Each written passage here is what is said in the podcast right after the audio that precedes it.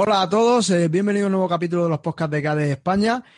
Vamos un poco esta temporada así como a trompicones. Este va a ser ya el octavo capítulo de esta temporada. Vamos a ver si conseguimos salvar un poco la temporada porque, en fin, este, este, esta temporada había un montón de problemas de agenda y, y, bueno, todos estamos muy ocupados y al final ha sido un poco todo de lío, pero bueno, creemos que sí que tenemos ya este podcast que ya estamos grabando, tenemos otro más pendiente y tenemos otro más apalabrado, o sea que más o menos ahí, ahí lo vamos a andar, chicos, y esperamos que, por favor nos perdonéis un poco con, con toda esta, con todas estas vicisitudes en las que estamos.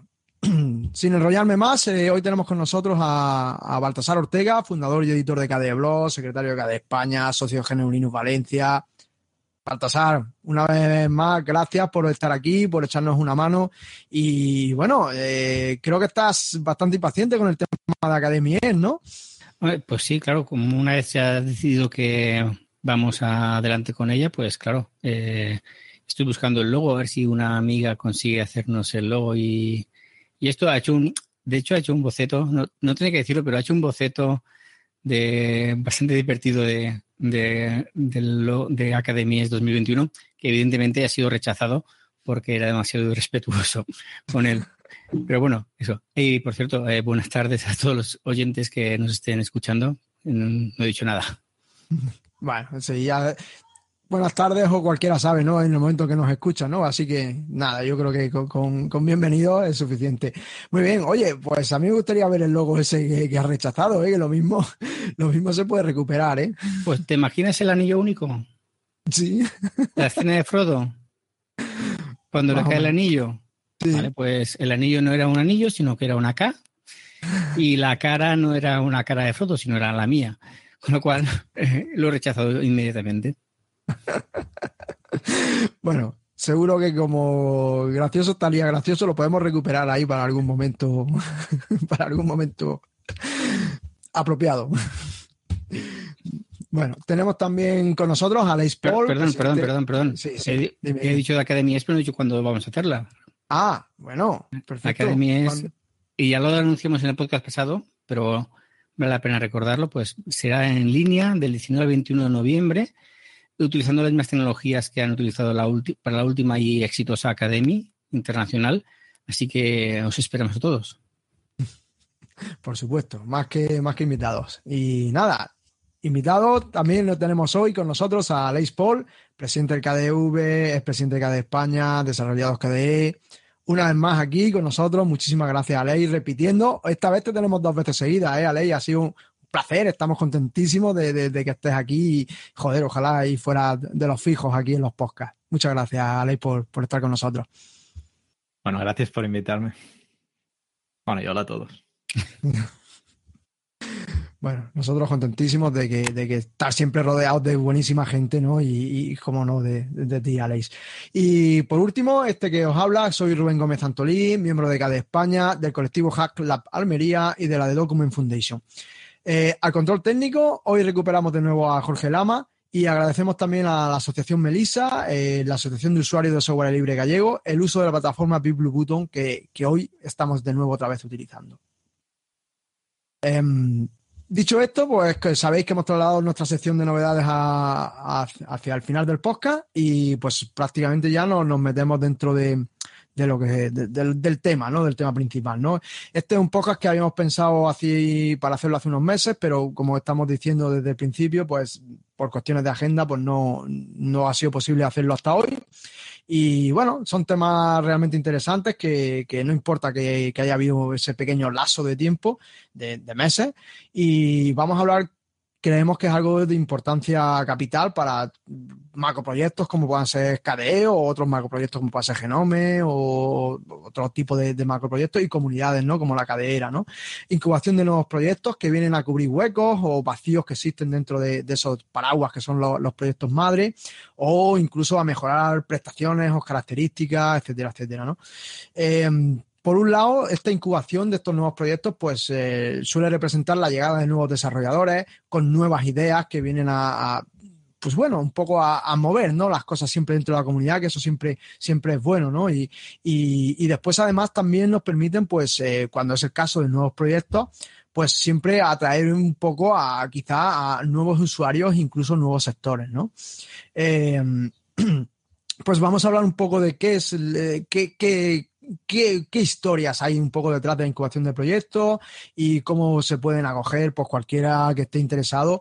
Eh, bueno, eh, nosotros vamos a centrar evidentemente en el, caso de nuestra comunidad KDE, pero evidentemente pues hay otras comunidades que más o menos seguirán una misma, una cierta lógica con, nosotros, ¿no? Aparte, eh, y aprovechando que hoy tenemos aquí a Leis con nosotros, que queremos preguntarle cómo cómo ve la situación del proyecto y de la comunidad KDE y del software libre en general, ¿no? Que Aleix, pues como todos sabéis, y no hace falta que casi que ni yo lo diga, pues es una de las cabezas más visibles dentro del software libre y además una de las voces más claras de la comunidad, que siempre habla claro y, con, sabiduría, que es muy importante, ¿no?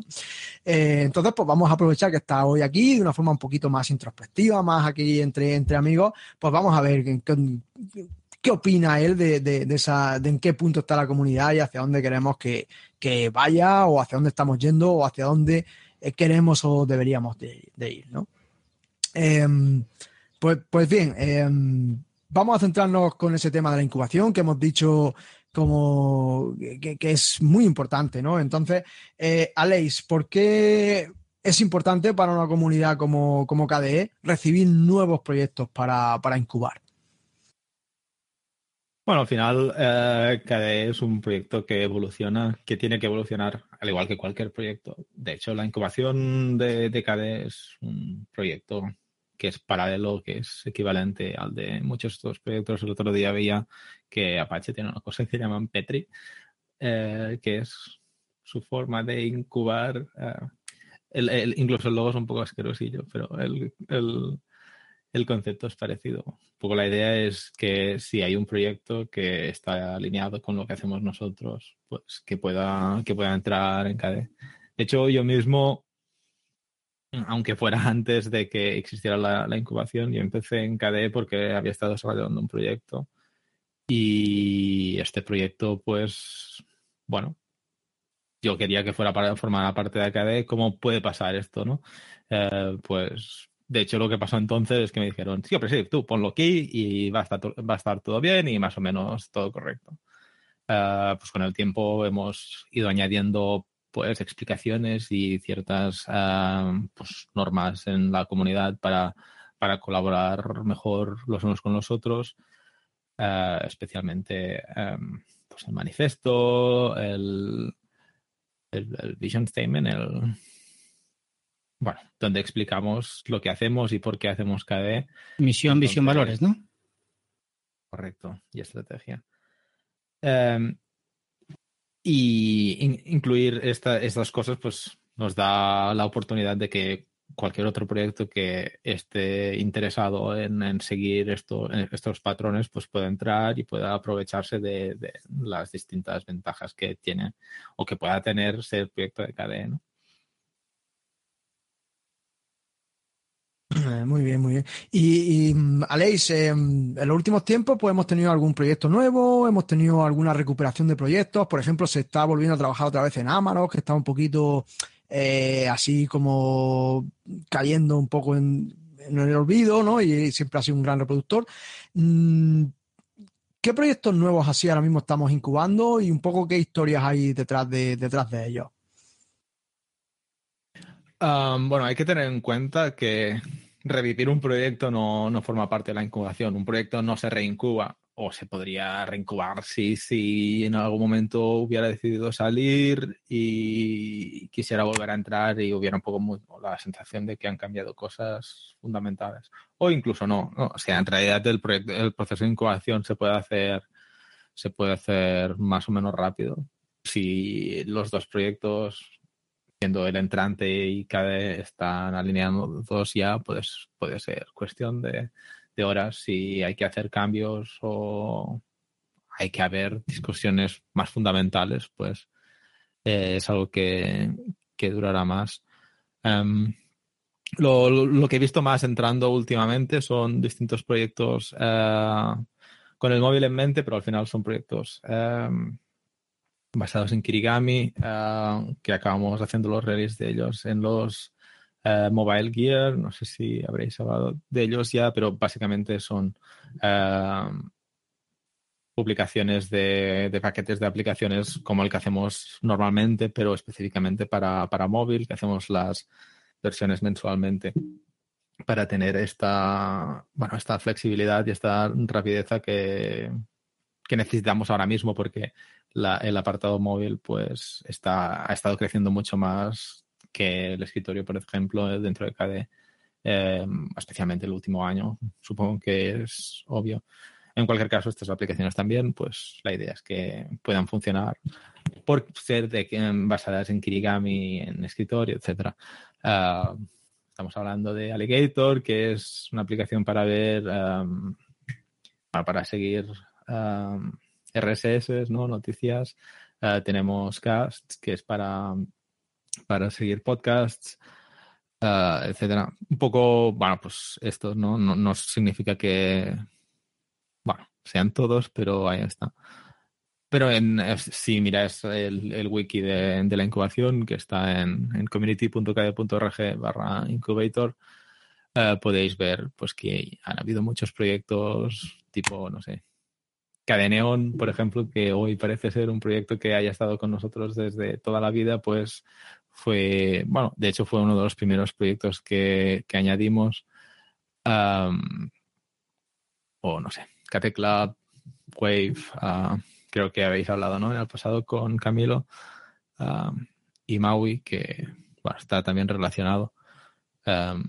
Igual explicaría un poco, de hecho, la, relación esta. Primero incubamos Wave y cuando decidieron hacer Maui, pues también tuvimos que incubar el resto de proyectos porque, bueno, de eso se trata, ¿no? Se trata de que proyectos que han nacido y se han formado pues afuera puedan, puedan entrar y empezar a colaborar con nosotros desde dentro Em, y bueno, pues empezar a, crecer, ¿no? Tipo, la gente pueda tener la, exposición a los proyectos, pero también los traductores, em, poder hacer pues que se ejecute ah, en nuestros sistemas de test los, los distintos proyectos para asegurarnos que no hay regresiones. Estas, estas son cosas que a, a, partir del momento que te incubas, pues puedes empezar a hacer y bueno, pues es muy importante, yo creo.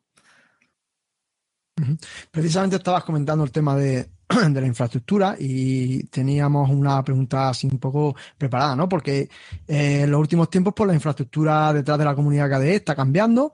Eh, no sé si la palabra correcta es modernizar, mm, pero bueno, sí, más bien, sí lo que sí yo noto, por lo menos de fondo, o quiero entender, es que sí se están buscando los medios para que los desarrolladores estén un poco más cómodos o que les sea incluso más fácil de utilizar esa infraestructura o simplemente que las herramientas sean más afines a, los principios de la comunidad, ¿no? Como es el caso, por ejemplo, de la sustitución de Fabricator por una instancia propia de GitLab, ¿no? Eh, el invent.kde.org. ¿Tú crees que, que estos cambios en la infraestructura eh, van a ayudar no solo al propio proceso de incubación, sino también a, atraer nuevos desarrolladores y nuevos proyectos para incubar a, la comunidad KDE.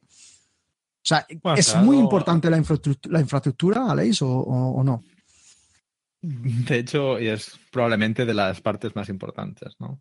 En el pasado se había dado el caso de proyectos que habían decidido que no querían entrar en KDE porque nuestra interfaz y nuestra forma de colaborar era demasiado distinta a la de GitHub Uh, GitLab realmente ha ayudado mucho en este aspecto y yo creo que es, bueno, ha sido súper importante. Uh, de hecho, estamos lentamente adoptando más de las virtudes y ventajas de, GitLab. Aún no, no, hemos llegado a nuestro GitLab absoluto, pero uh, yo creo que, que, sí que ha sido, ha sido muy importante. Y de hecho es una cosa que, bueno, cabe remarcar que lo hemos podido hacer eh, sin tener que comprometer nuestros valores ni nuestra ni nuestra forma de pensar, sino simplemente hemos adoptado la solución que, que era pues, libre y abierta que nos que teníamos al alcance. Y, y, bueno, también nos ha dado la oportunidad de colaborar con la comunidad de GitLab, que, bueno, pues más allá de, eh, del solo hecho de usar el producto eh, es importante. una de las grandes partes que eran frustrantes de Fabricator, de hecho, era que cuando había un problema nadie te contestaba, ¿no? Entonces, bueno, sí, puedes mirar el código, pero al final a veces eh, eso no es todo. Por otro lado, GitLab tiene ah, pues mucha gente interesada y trabajando en esto. Ah, ellos tienen un, interés comercial en que nosotros estemos servidos porque pueden trabajar con nosotros para asegurar, ah, para asegurar que las cosas funcionan y luego cuando ellos tienen pues clientes de pago, pues los problemas, problemas que, por los que hemos pasado ya nosotros, ellos ya no los van a tener, ¿no? Pero bueno, al, al, final ah, se trata de, de, trabajar con gente, con proyectos vivos y, y, dinámicos y GitLab realmente nos lo ha aportado. El, el hecho de que su interfaz sea mucho más familiar a la gente que esté habituada a trabajar con, GitHub, por ejemplo, es una, buena cosa. Y bueno, aparte de esto, em, es una muy buena herramienta. También toda la gente que esté acostumbrada a trabajar con GitLab, que también hay muchos proyectos que, se hospedan en, en gitlab.com y pues tiene mucho sentido. Sí, sí, no, desde luego. Yo, por ejemplo, yo tengo cuenta en GitLab y, por ejemplo, a mis críos les estoy utilizando, mis críos de robótica, quiero decir, no, Clichor Umbeles todavía no tengo, pero bueno, mis críos de robótica les estoy, les estoy enseñando a utilizar GitLab para, para hacer algunas cosas, ¿no? Y, intentamos hacer algún proyecto colaborativo. Este año no me ha funcionado tan bien este curso, pero en otros años sí me ha funcionado bastante bien, de forma interesante. Y críos con Estamos hablando de críos de 10, 11 añitos y que empiezan a saber utilizar Git y cómo utilizar GitLab incluso, ¿no? O sea que, que los vamos metiendo pronto por ahí, ¿no? Eh, Baltasar, y tú siendo un colaborador no desarrollador, ¿cómo ves todo el tema del tema de la infraestructura? ¿En qué afecta esta buena infraestructura a la evolución de un proyecto, de una comunidad? ¿Tú, cómo, ¿Tú también lo sientes como algo vital, eso importante? Yo, sinceramente, es que me, lo veo que me sobrepasa en sobremanera. De hecho, eh, eh, ahora estabas comentando lo de acostumbrar a tus niños y niñas a utilizar GitLab y yo digo, eso estaría bien que lo hiciese yo con él. De hecho, creo que igual me apunto a tu curso virtual y así aprenderé a utilizarlo porque creo que es mucho más útil de lo que realmente yo me puedo imaginar porque creo que esto va a algo también de ramas y de versiones y de duplicados y de ver diferencias. Y creo que tiene mucho más utilidad de la que yo realmente lo puedo ver. Supongo que lo que ha dicho antes eh, Alex, si la gente está acostumbrada, desarrolladores, está acostumbrada a utilizar esto, pues que la comunidad KDE lo utilice ya por defecto, pues es una cosa positiva pues para todos. No obstante, y ya que has puesto el dedo en la llaga de que yo no soy un desarrollador y estoy un poco años luz y soy como el cromañón de aquí, más o menos, la pregunta que quería lanzarle a Alex era, vale, estamos hablando de incubación. Si viene un señor por aquí he perdido este podcast que ha venido rebotado, dirá, vale, ¿qué es la incubación de un proyecto? Y la segunda, eh, ¿qué ventajas tiene estar incubado bajo el paraguas de KDE? Es decir, yo soy un desarrollador y ¿por qué debería o por qué sería bueno, positivo para mi proyecto y, por ende para la comunidad KDE que mi proyecto esté incubado por la comunidad? Bueno, una forma de, mirarlo esto es, o sea, no se trata de que sea para desarrolladores, se trata de que es para proyectos, ¿no? Entonces, ser el creador de un proyecto te da un, una, cierta perspectiva que va un poco más allá del, del, simple hecho de soy programador y he hecho un programa, porque pues, es un producto que tiene que promocionarse, que tiene que traducirse, que tiene que uh, pues, tener una infraestructura para que se pueda probar que las cosas funcionen, etcétera. Tienes, necesitas que tu aplicación se empaquete, ¿no? Un ejemplo que, que, siempre uso fue que cuando empecé con Calgebra, pues lo puse en, en kdeapps.org, que era una, web donde podía subir ficheros y la gente los podía probar y pues a los meses quizá eh, vino una distribución, decidió empaquetarlo y yo me puse súper contento porque, bueno, un poco esta era la idea, ¿no? Eh, a partir del día uno que mi proyecto estuvo en KDE, eh, todas las distribuciones pasaron a empaquetarlo, ¿no? Porque el proyecto venía de KDE, KDE decía, este proyecto es de los nuestros, y ellos decían, pues em, em, empaquetamos todos los de los vuestros paralelamente, pues uh, traducciones. Yo me acuerdo que cuando tenía mi propio proyecto, cada vez que pues había cinco idiomas que decidían que ellos me mandaban las traducciones, ¿no? Ellos cogían el fichero PO, como hacen, como hacen en KDE, eh, lo traducen, lo, lo, mandaban, yo lo subí allí y ahí había, pues creo que había cinco, recuerdo que había una chica que hacía el portugués, había un chico que hacía el francés, eh, yo hice pues el catalán y el castellano y pues alguno otro habría. A partir del día que, em, que lo puse en KDE, pues no sé, 20 idiomas de golpe em, llegaron porque, bueno, y de hecho ya ni reaprovecharon las traducciones que hicimos, ¿no? Hicieron las suyas con sus propios, con sus propias normas de, equipo, de, estilo y pues adelante, ¿no? Em, ¿Qué nos permite esto? Bueno, pues a mí como persona que lleva, llevaba el proyecto me permitió pues poderme concentrar en hacer las cosas que yo quería, ¿no? O que eran importantes en cualquier momento. Pues arreglar los problemas que pueda tener el software, pensar en, nuevas funcionalidades, hablar con mis usuarios, hacer el seguimiento de los problemas, pero no, me tenía que preocupar de la burocracia, de ah, necesito que se me empaquete este, este programa, necesito empaquetar este programa, necesito traducir este programa al hindi, ¿no? Eh, pues la gente sabe llegar a KDE, sabe llegar a estos productos, los traduce y me puedo concentrar, como decía, en, en los, los, espacios en los que puedo aportar más, ¿no? Porque si yo voy a empaquetar, yo podría empaquetar para mil distros, pero siempre voy a hacer peor que la gente que se dedica a esto de normal, ¿no? También estoy hablando de hace 15 años, ¿eh? pero bueno, nos hacemos un poco la idea. Entonces, básicamente lo que entiendo, y, voy a repetirlo para que me quede clarito a mí, que soy eh, tú como, como, programador o como desarrollador, tienes tu programita, eh, eres muy feliz con él, pero claro, eh, hacer un programa no es solo hacer un programa, es hacer un programa, empaquetarlo, traducirlo, buscar errores. Y claro, si tú estás solo haciéndolo mm, fuera de un gran proyecto, pues eso lo tienes que hacerlo tú todo. Eres un hombre orquesta. Eh, sin embargo, si, lo, si te amparas a un proyecto como KDE, eh, el desarrollador se encarga, se encarga de desarrollar básicamente y el resto de cosas mm, accesorias, pues la comunidad va realizándolo. Más o menos así, ¿no? ¿Veis? Sí, a ver, siempre hay más cosas que, tienes que hacer, ¿no? Porque no todos llegamos a, todos lados. Y por supuesto, también hay proyectos que lo han podido hacer y lo podrán hacer siempre sin KDE. No, no voy a decir que sea la solución a todos los problemas, ¿no? Eh, pero bueno, eh, una, muy buena forma de hacerlo es, dentro de KDE.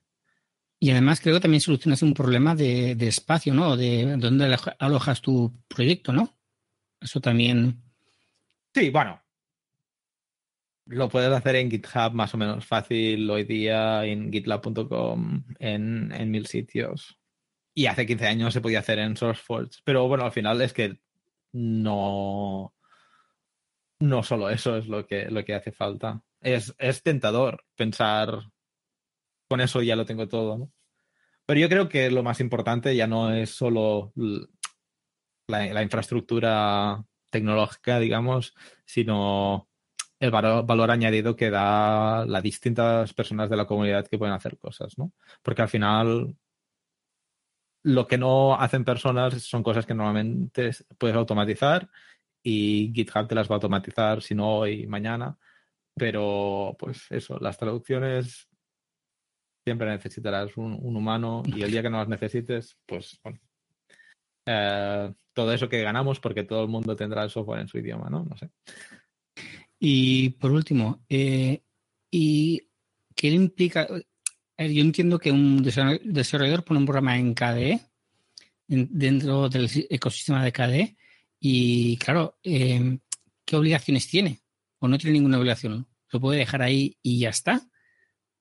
Pues supongo que sí, porque creo que hay mm, proyectos que se quedan huérfanos.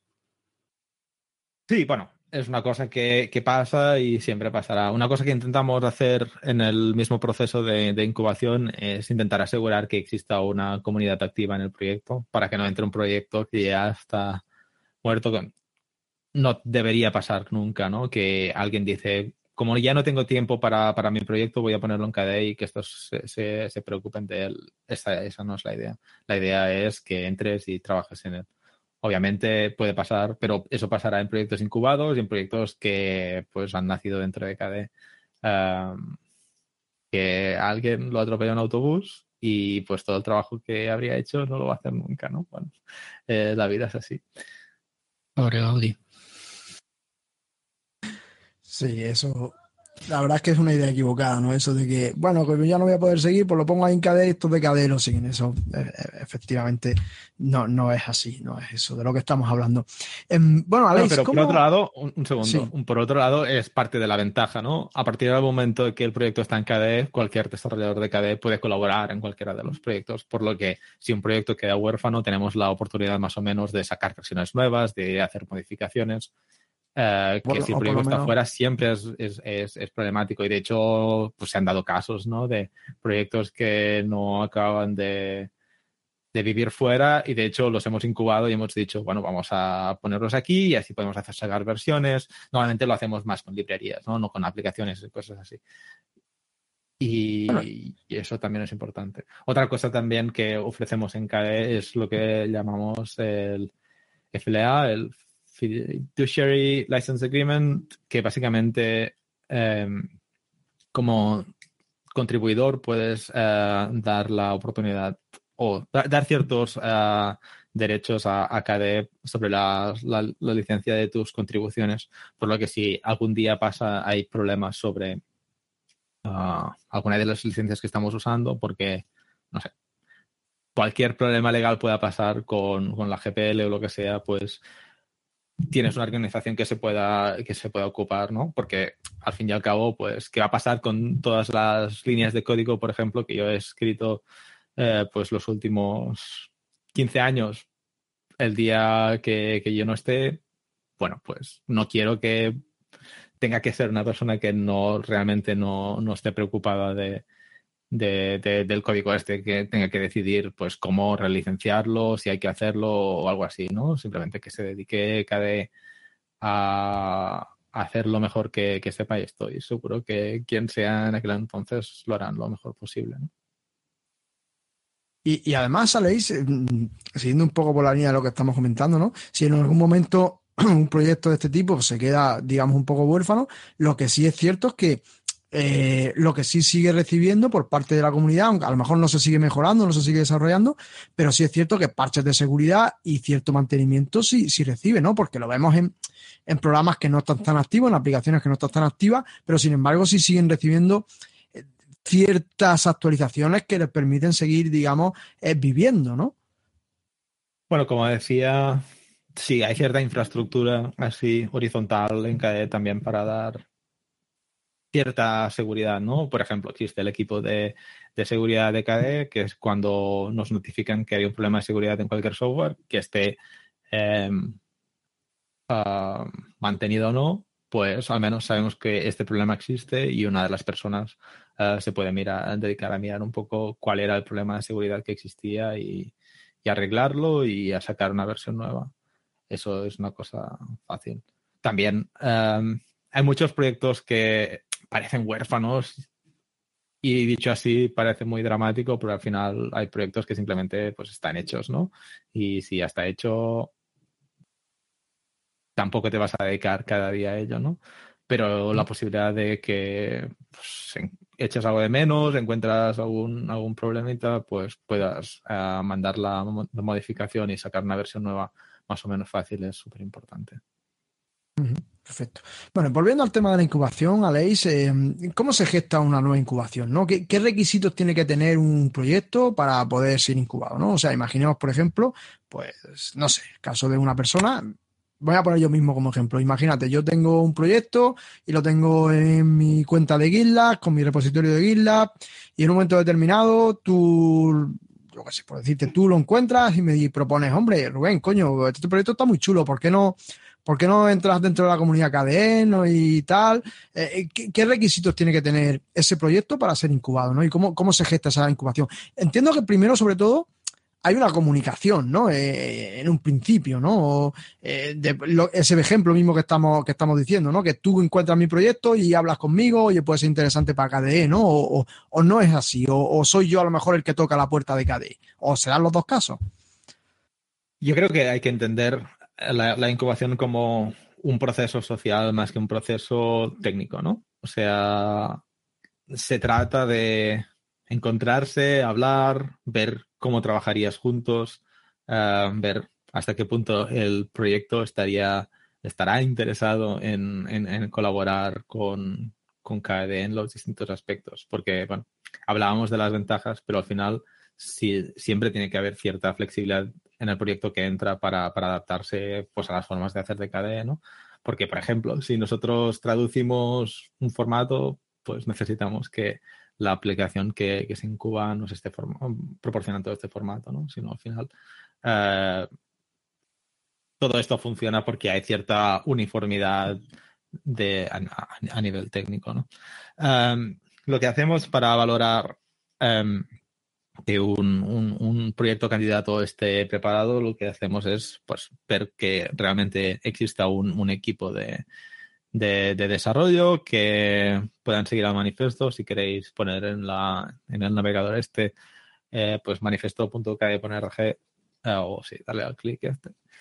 Em, pues aquí se puede ver tanto los, los, beneficios como los derechos y las y los deberes de, cada uno de los, de, los proyectos. Em, si los equipos, eh, hablando entre ellos, no ven problema en ninguno de los, de los aspectos, pues lo que toca es empezar la incubación. La incubación se trataría, pues, bueno, pues de mover el repositorio de un sitio al otro, que es algo bastante trivial usando Git, por ejemplo.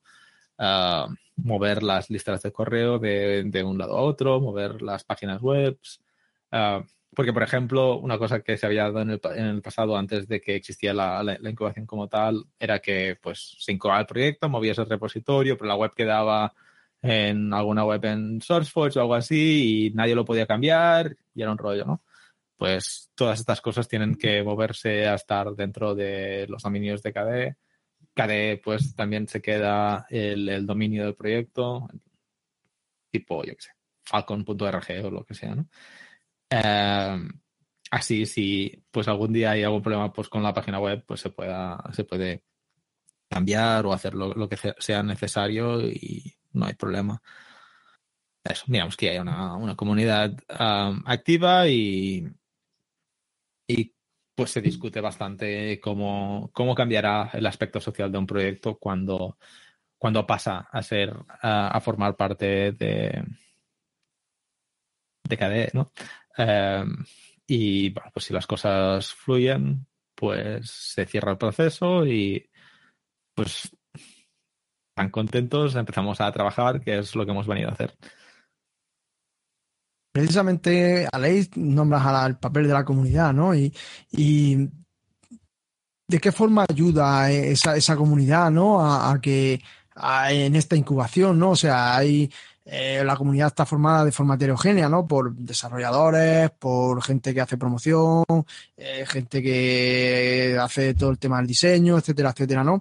Hay una implicación por parte de toda la comunidad hacia esa incubación o eh, hay algunos sí, otros bueno, sí, es una pregunta un poco así un poco eso, ¿no? Pero en definitiva, la comunidad de, qué forma activa, digamos, interviene, ¿no? Evidentemente, siempre hay un hola, este es un nuevo proyecto que estamos incubando y siempre hay una buena recepción por parte de, la comunidad que se puede ver en, en las listas de correo, ¿no? De bienvenido, es un placer tenerte y tal, ¿no? Pero ¿Qué papel juega esa comunidad en, la parte de la incubación?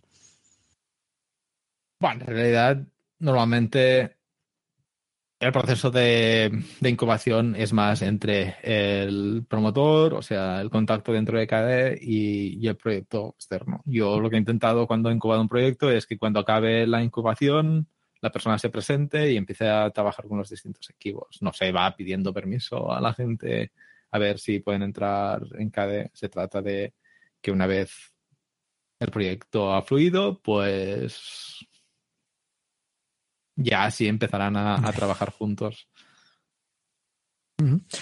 ¿Cuánto puede durar este proceso de, incubación, Aleix? Más o menos. Eh, desde, digamos, empezamos tú y yo a hablar de un proyecto y hay un, el proceso de incubación, ¿cuándo termina, digamos, por así decirlo? Bueno, yo creo que podría estar entre un mes y muchos meses. Todo depende de cuánto, cuánto quieras trabajar y pues a ver, una cosa, eh, es una cosa que de hecho no se tendría que hacer nunca con prisa, porque, bueno, si, si hay prisa significa que tampoco quieres gastar mucho tiempo y al final yo creo que es importante que se entienda que es una inversión más que un movimiento de estatus, ¿no? Em, también depende de, pues esto, la disponibilidad. Recuerdo cuando incubé específicamente TechLab, KTecLab, uh, pues el chico tenía su trabajo y quería ir con la cama y lo que decíamos es, vamos a hacer una reunión mensual, hacíamos la reunión, mirábamos, nos poníamos al día y pues tocará hacer todas estas cosas. Y hasta el mes que viene. Y tampoco pasa nada, ¿no? O sea, se, hace con la calma, sin prisa y cuando, cuando llega el día, pues entra y ya está.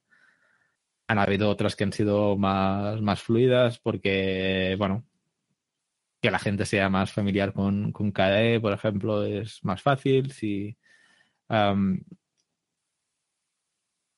bueno, estas cosas, ¿no? Es, es un aspecto 95% social y 5% técnico, creo. Y siguiendo con la comunidad, Aleix, eh, por ejemplo, los que estamos un poco más en todo lo que es el grupo de promoción y tal, eh, sé que, digamos, hay una línea un poco de como que siempre se buscan un poco proyectos que, digamos, se pudieran atraer hacia, hacia, hacia KDE, ¿no? Eh, de hecho, a mí me vienen a la cabeza varios nombres que siempre se han dicho, oh, a ver si pudiéramos atraerlos porque estaría muy bien, porque nos falta esta pieza y tal, ¿no? Mm, la comunidad KDE se implica en búsqueda, en la búsqueda de nuevos, nuevos, nuevos procesos de incubación, nuevos proyectos para incubar. Bueno, es una cosa que se ha hecho. Si es una cosa que funciona o no, es una cosa que, habría que ver. Yo creo que lo importante es, de nuevo, recordar, es un aspecto social. Si quieres que un proyecto entre, pues hablas con ellos, les comentas lo que hay. También hay, hay que hacer un ejercicio de, empatía introspectiva, de pensar en, bueno, nos necesita este proyecto, que podemos poner sobre la mesa que, que les sea interesante y, bueno, puedes hablar mucho. Y de hecho, yo también creo que es, importante, eh, pues eso, recordar que el hablar uno a uno con las personas uh, ayuda, mucho más que simplemente mandar un correo y decir, eh, Cade quiere que seas amiguito nuestro, ¿no? Eh, no, no, no va de esto. Por lo que si hay un proyecto que tú como persona KDE crees que es muy importante, y lo que te diría es, bueno, ve a la conferencia, si, si eso vuelve a pasar, ¿no? imaginémonos que no hay ninguna pandemia, pues te diría, ve a la conferencia de de, esta, de este equipo, habla con ellos en un sprint, en, una, en un encuentro. Eh, bueno, primera, primero ve cómo hablan, de qué, de qué cosas discuten, qué cosas echan de menos de, de la vida y alineas un poco tu, tu, exposición a lo que ellos necesiten y a lo que cada necesite y, y lo hablas y lo hablas más bien pues en, espacio distendido que en un merge request o en una discusión técnica, porque como decía, no se trata tanto de esto. Correcto.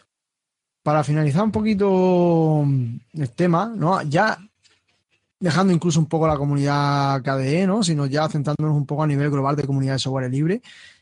¿crees que es importante para el futuro de, la misma comunidad del software libre y del software libre en sí mismo la aparición e incubación de nuevos proyectos? O sea, proyectos que no se queden solo en un repositorio de, eh, GitLab o de GitHub, ¿no? O similares, ¿no? Que, que, sino que se acojan a un paraguas de un comunidad ya establecida, con capacidades de ayuda para que el proyecto llegue a un puerto, etcétera, etcétera. O sea, eh, eso es importante para el software libre y para la comunidad del software libre. Cada uno tiene distintas vocaciones. Si hay muchas formas de ayudar al software libre, una de ellas es crear un proyecto, incubarlo. Ah, trabajar solo siempre es menos potente que trabajar con otras personas. Ah, puede tener sus ventajas. Hay el dicho este, ¿no? Si quieres ir, ah, si quieres ir rápido, ve solo. Si quieres ir lejos, ve acompañado. Yo creo que aquí va bastante de esto. Pero bueno, tampoco es la única forma de colaborar con, el software libre. Es una forma, yo creo que, hay que verlo, que hay que verlo como tal. Y si. sí. Si, alguien quiere jugar con nosotros y ha hecho el proyecto, pues te diría que, que lo hagan. Pero también, por ejemplo, lo que estaba pensando es que una muy buena forma de contribuir también al software libre incluso tan o más importante que el crear un proyecto nuevo y aportarlo es el ir a un proyecto que ya existe y arreglarlo, ¿no? Eh, modificarlo, porque bueno, todo el trabajo que ya está hecho, pues si lo puedes aprovechar siempre es mejor. Hay, hay que encontrar las fórmulas, no, no podemos esperar que pues el software que necesitas para, para controlar naves espaciales de dentro de tres siglos ya exista es una cosa que uno tiene que, valorar y tener la, capacidad de, entrar y trabajar con, otra gente. Que bueno, también es un problema que entiendo que alguna una gente tendrá y pues el empezar el proyecto por ti mismo es una solución no ideal, pero bueno, la vida no va de soluciones ideales, sino de, aproximaciones y pues la aproximación que a cada uno eh, le, vaya mejor es la que tiene que aprovechar. Y Alex, para finalizar el tema de incubación, eh, los programas de monitorización como el Season of KDE o Summer of Code Google, eh, ¿guarda alguna relación con la incubación? ¿O puede un proyecto empezar siendo de Season of KDE y acabar siendo un proyecto incubado? A ver, por poder, no, porque tú no puedes hacer un Season of KDE en un proyecto que no esté en KDE ya, ¿no? O sea, no tiene mucho sentido. Y de hecho, una cosa que hemos dicho desde bastante siempre es que en Gold Summer of Code no, hacemos proyectos nuevos desde cero, sino que entras y contribuyes a un proyecto que ya existe. Las razones son variopintas, pero van por, la, por un poco lo que decía, ¿no?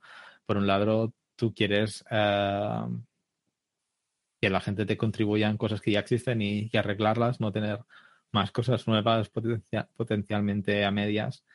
Ah, también en estos proyectos es muy importante que si el estudiante decide que quiere hacer otra cosa cuando acaba el proyecto, pues no te quedes allí con un proyecto a medias que pues es un poco triste, pero bueno. Y bueno, cambiando un poco de tema y hablando un poquito de, futuro y de comunidad KDE, de KDE. Bueno, Alex, llevas Mm, creo que casi dos años como presidente del EV. Para los que no sepan, el EV sería como la junta directiva de CADE, por decirlo de alguna forma. Y mucho más tiempo dentro de, de, la comunidad CADE, claro. Eh, ¿Qué te gustaría señalar o destacar de este periodo? ¿Cuáles han sido los mayores retos que, que os habéis enfrentado en este tiempo? Bueno, pandemia, pandemia al lado. Em, yo creo que los, retos están aún por llegar. Tenemos bastantes frentes abiertos que yo creo que pueden ser eh, que pueden ser muy interesantes. Yo creo que uno de los grandes problemas que tratar como comunidad de software libre es cómo podemos hacer que que la gente se dedique profesionalmente a hacer este software. Al final es una mala idea que pues la gente tenga que hacerlo en su tiempo libre, que la gente tenga que hacerlo en, pues mientras estudiaba y luego tenga que hacer otras cosas. Yo personalmente he tenido la, suerte y la, ventaja de que me he podido dedicar a ello profesionalmente y de hecho por eso probablemente esté, estoy hablando hoy aquí, si no hubiera, si hubiera sido continuado diferente, pues bueno, no sabemos cómo hubieran ido las cosas, ¿no? Pero al final, bueno, pues viendo cómo mis compañeros han ido evolucionando a lo largo de los años, sí que creo que es una cosa que, hay que intentar solucionar, es una cosa en la que estamos trabajando, hablamos de ello, al menos seguro en, en, en Academy y creo también en el podcast anterior. Yo creo que esto va a ser de lo más interesante. Otro aspecto muy importante, yo creo, es uh, cómo nos hemos uh, finalmente uh, atrevido a hacer proyectos de o colaboraciones de hardware con, con otras organizaciones que nos permiten pues tener una, una visión mucho más específica y, pues clara, yo creo, de lo que es el, el, software libre y lo que KDE hace como, pues como organización uh, y como grupo de personas que sacan un, un, un trabajo afuera, ¿no? Uh, es tentador dormirse en los laureles de esta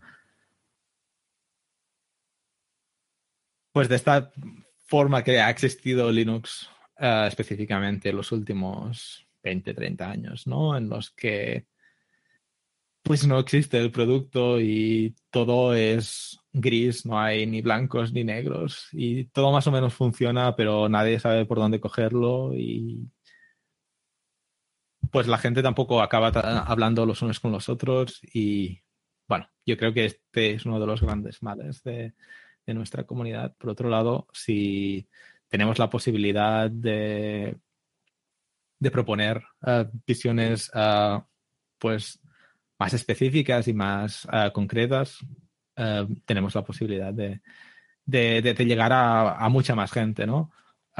bueno, hasta el punto, pues, como hemos visto esta semana que se ha anunciado el Stream Deck, pues ha habido otras empresas que han decidido pues, subirse el carro un poco a esta visión de, de, de KDE específicamente, ¿no? Porque, pues, no sé si lo habéis visto, pero un poco se trata bastante de, de, haber trabajado con nosotros, porque ha habido, colaboración, pero para no crear un producto eh, esencialmente nuevo, al menos por lo que refiere al apartado que tiene en este producto, pero el apartado que, que existe en el producto es bastante fiel o un poco parece que va a ser bastante fiel a, lo que hemos estado haciendo y trabajando los últimos años.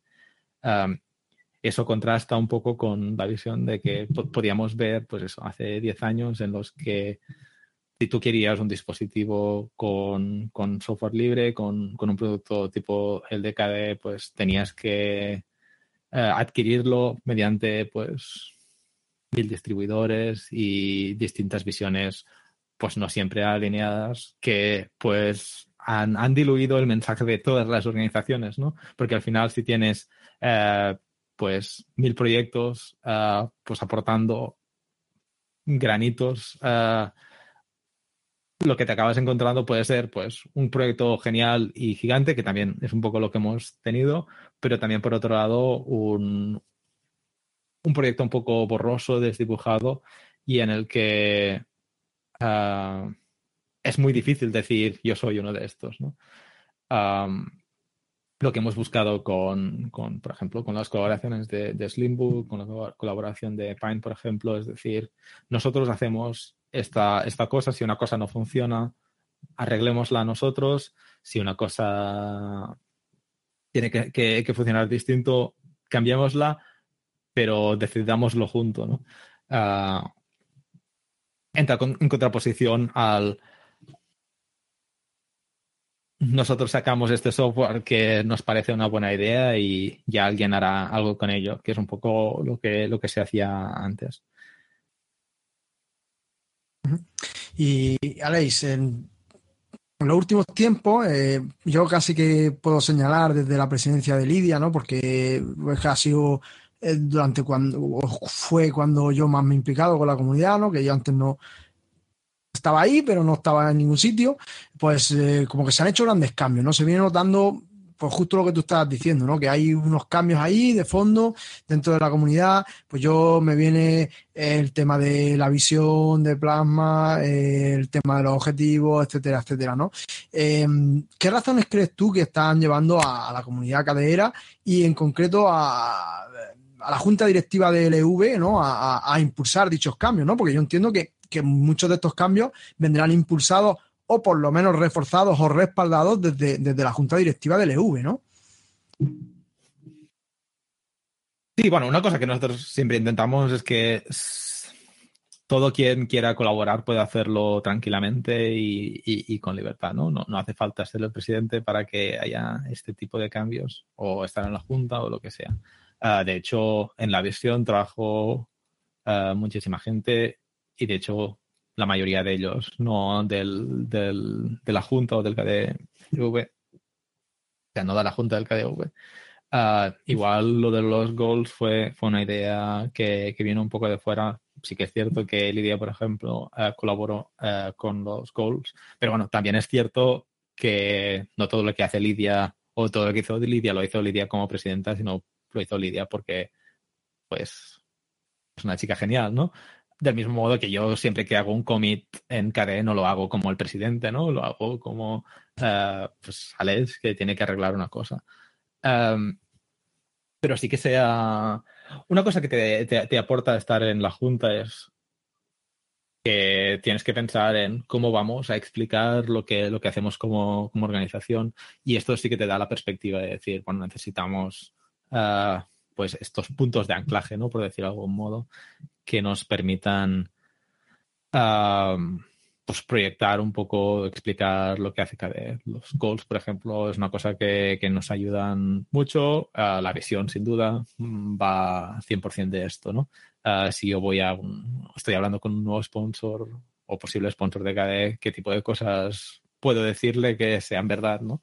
Pues ahora mismo lo que dice la visión es verdad que es nuestra visión, eh, que tenemos los goals, las metas que, que tenemos, es verdad, porque allí están y tenemos gente coordinada trabajando en ellas. También nos da la posibilidad, pues, de poder, uh, pues, si contratamos a una persona, decir, puedes orientarte a estos aspectos porque son cosas importantes de cada. Um, si miramos un poco más al pasado, es una cosa que, pues, echábamos de, eh, o sea, no había la sensación de que fuera una cosa necesaria, porque al final necesaria en sí no es, ¿no? Es una muy buena idea y es útil, uh, pero bueno, mm, si miráis, por ejemplo, la promoción que se hacía de, de antes de los goals y después de los goals, seguro podéis ver uh, distintas, o la, las charlas, por ejemplo, es una cosa que uh, se ha intentado se ha intentado pues nutrirlas y uh, alimentarlas de, de, las ideas a las que hemos llegado a la conclusión uh, conjuntamente, en vez de decir uh, vamos a pensar cada vez que hacemos una charla qué es KDE y a qué nos dedicamos. Porque bueno, es mucho más, ¿o no? Tiene que ser más que simplemente somos gente que hace software libre con Qt que, bueno, no, no, no es suficiente como para explicar al mundo por qué es importante lo que hacemos. Y Aleix, por ejemplo, estamos comentando todo el tema de los objetivos, ¿no? Que como tú dices, pues fue una cosa, digamos, que, que sacó, apoyó también mucho Lidia y, y LV, ¿no? Y, y, yo, para mí, desde mi punto de vista, ha sido uno de los grandes aciertos que, que hemos tenido en los últimos años, ¿no? Eh, si no estoy equivocado, estamos a punto de cerrar un nuevo ciclo de, de los últimos objetivos, ya serían dos ciclos, y, y bueno, ¿qué conclusiones porque yo entiendo también que la labor un poco de la Junta también es un poco analizar eh, cómo están saliendo las cosas que se están haciendo, ¿no? Entonces, ¿qué conclusiones estáis sacando desde, desde la Junta ahí al respecto de, de, cómo están funcionando estos objetivos? De hecho, yo creo que lo importante a nivel de Junta es que la comunidad es una, una, buena herramienta para la Junta y para, para el EV para que se pueda comunicar y saber un poco lo que quiere la comunidad, ¿no? Al final, eh, la tarea de, del KDV es hacer que lo que hace la comunidad sea posible, uh, pero la pregunta de qué es eso, qué tipo de, de, de acciones tenemos que, que, hacer, qué tipo de cosas tenemos que soportar, es una, una, una cosa bastante difícil de, de, decir, ¿no? Por ejemplo, podíamos hacer los sprints y de hecho parte de la razón por la que empezamos a hacer muchos sprints fue porque era una, una razón, muy, una forma muy obvia de, soportar al, a los distintos equipos, ¿no? Si un equipo de la comunidad quiere quiere encontrarse, pues el KDV puede facilitar ciertos fondos. Pero un poco más allá, ¿no? De, bueno, vamos a poner una persona a trabajar, por ejemplo, la gente que ha habido uh, colaborando con, con KD Promo, pues ellos tienen ahora unas, unos valores que la comunidad también está poniendo en, sobre la mesa y en lo, sobre los que pueden pivotar. Uh, y no solo ellos, ¿no? Los distintos uh, colaboradores. Por ejemplo, tenemos a Adam que ha estado soportando el programa de, de Goals, porque es una forma en, que tiene el KDV eh, de, invertir en, algo que hace la comunidad, algo que la comunidad ha decidido que, que es necesario e importante, ¿no? Y Alex, eh, de hablar del grupo de, de promoción. Creo que la, la, pregunta se contesta por sí misma, pero bueno, ya que tú eres el presidente, pues te la hago. Eh, ¿Crees que se debe seguir trabajando e incentivando este grupo de promoción? ¿Crees que su trabajo se está notando? Sí, sí, bueno. Uh, yo creo que lo diréis más bien, o lo dirán más bien los que están afuera que los que estamos dentro. Al final yo me levanto leyendo sobre KDE y me voy a dormir leyendo sobre KDE, ¿no? Y de hecho, de lo que menos leo es la comunica comunicación externa que se hace, ¿no? De hecho, si lo hago es un poco para ver un poco qué, se está, qué estamos diciendo nosotros, pero uh, al final es una, una, cosa que se hace para, para la gente de fuera, para que vean pues lo que hacemos en KDE porque es, es, es, importante. Um, y es una cosa que obviamente hay que, hay que seguir haciendo, pero es una cosa que también es muy difícil de, de valorar desde dentro porque, bueno, no sé, uh, como personas que llevamos muchos años en KDE, ya no solo yo, es muy difícil decir, ahora toca explicar esta aplicación de nuevo porque, por la razón que sea, ¿no? Uh, pero es una cosa que hay que tener personas que se dediquen a ello y que vayan pensando en ello, ir haciendo campañas, ir hablando con, con el mundo uh, sobre, sobre las distintas cosas que hacemos, conectando cables, atando cabos. Um, de modo que pues el día que hay una buena cosa, pues podamos llegar al público de la forma más uh, flexible posible. ¿no? Pues si te sirve de, de, de, punto de vista, yo que estoy ahí en, entre la gente de KDE y la gente eh, que no se levanta y se acuesta escuchando cosas de KDE, pues la verdad es que eh, se ha notado mucho, sobre todo en las páginas web. Que es, un, empieza a ser una delicia empezar a, a, mostrarlas a la gente y la gente se entera rápidamente de, de qué son, de qué va ese, esa aplicación o ese proyecto. O sea que, por mi parte, pues creo que, que deberíamos darle un aplauso aquí virtual a la gente de cada promo que lo está haciendo bastante bien. ¿Vale?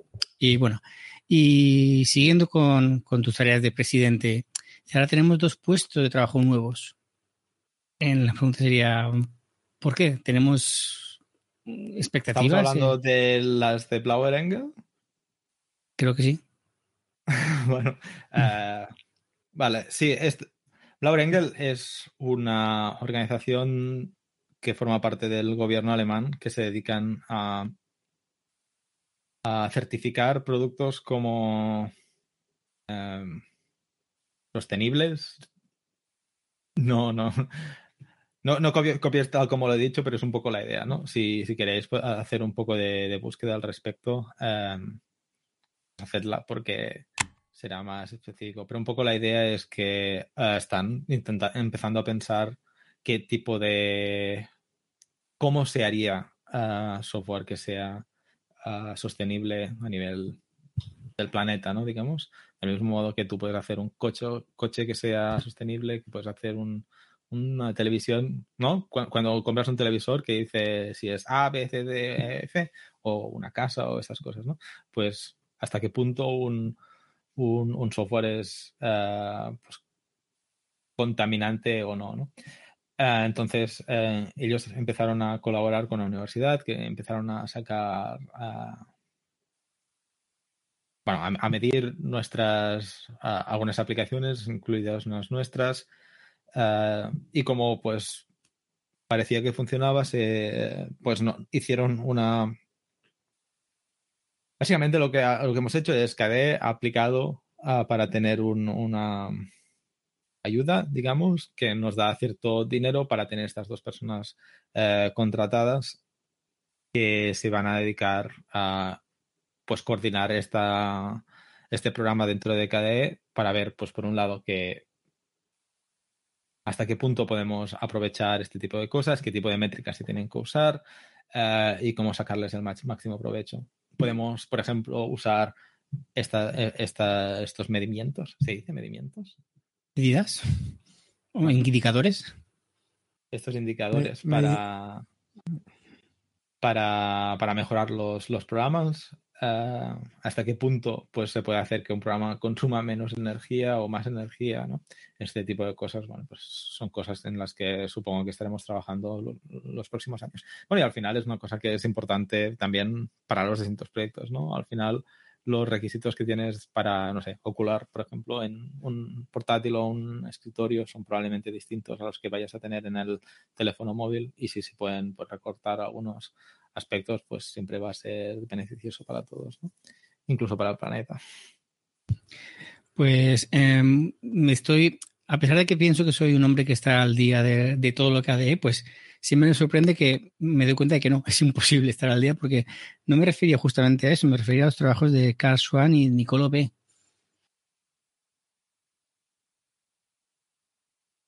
¿No? ¿O me he metido la pata? No sé, ninguno de los dos están contratados por KDE ahora mismo. ¿No? Pensaba que sí. Pues estoy mal informado, lo siento. bueno, cambiando de tema. Bueno, Carl eh, estuvo, estuvo trabajando con nosotros en el equipo de, documentación. Igual es el que estás pensando ahora mismo. Y estuvo contratado con Frederick Balser, que Frederick sí que ha continuado y está trabajando en mejorar la documentación de, de KDE. Pues y Nicolo B, que está haciendo unos grandes em, vídeos en YouTube. No está. Nicoló hace vídeos en YouTube del mismo modo que tú y yo hacemos podcast. O sea, no está contratado, pero em, que lo hace muy bien y me alegra mucho que lo haga. Pues sí. Y bueno, cambiando un poco de tema, ¿qué es para ti los puntos más importantes para los que para, para que los proyectos KDE y el escritorio Plasma en particular siga avanzando de la forma en que lo está haciendo? ¿Qué crees que, destaca ahora mismo los proyectos KDI y Plasma? ¿Qué es la marca diferencial? Me parece muy interesante lo que acabas de comentar antes de, de, ponerle la etiqueta de sostenible y ecológico. Porque al fin y al cabo, como dice David Marzal, todo está relacionado, todo está unido. Entonces, que claro, que KDE sea, que sea, se convierte en sostenible y ecológico me parece estupendo. Pero creo que todavía no estamos ahí. ¿Cómo lo dirías? Bueno, no sabemos si estamos allí. No, ah, bueno, estará eh, haciendo la, auditoría, ¿no? De que, cuánto consumimos. Sí, es un poco la idea. Ah, yo creo que la, parte importante de, de KDE ahora mismo y siempre serán las personas. O sea, tenemos gente que se dedica a mejorar muchos de los aspectos que tenemos en movimiento. Tenemos gente, por ejemplo, que se dedica a mejorar, pues, que las distintas aplicaciones funcionan, funcionen bien juntas, que sean bonitas, ¿no?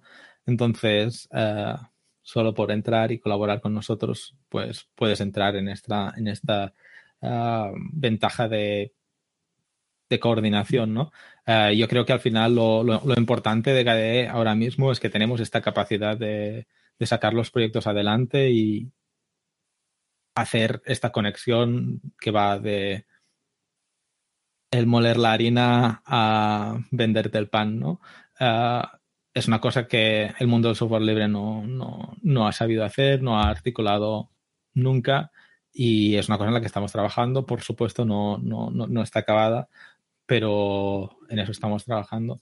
Yo creo que um, una, una, parte muy importante específicamente de Plasma y ahora mismo de las aplicaciones que están viniendo es cómo es posible moverlas de distintos uh, factores de forma, ¿no?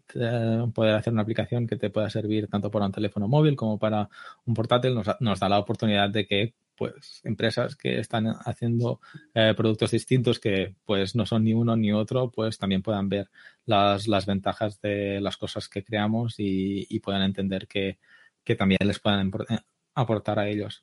Ah, porque, ver, al final lo que, lo que realmente es importante es que haya gente que se dedique a, a mejorar, a arreglar las cosas, porque no existe ningún software que, sea perfecto, no lo es KDE y no, no lo es ningún otro, pero sí que trabajando y pues colaborando tenemos la, oportunidad de, hacerlo. Y en KDE pues tenemos esta maquinaria funcionando que, tira adelante y que lo hace con ilusión, ¿no?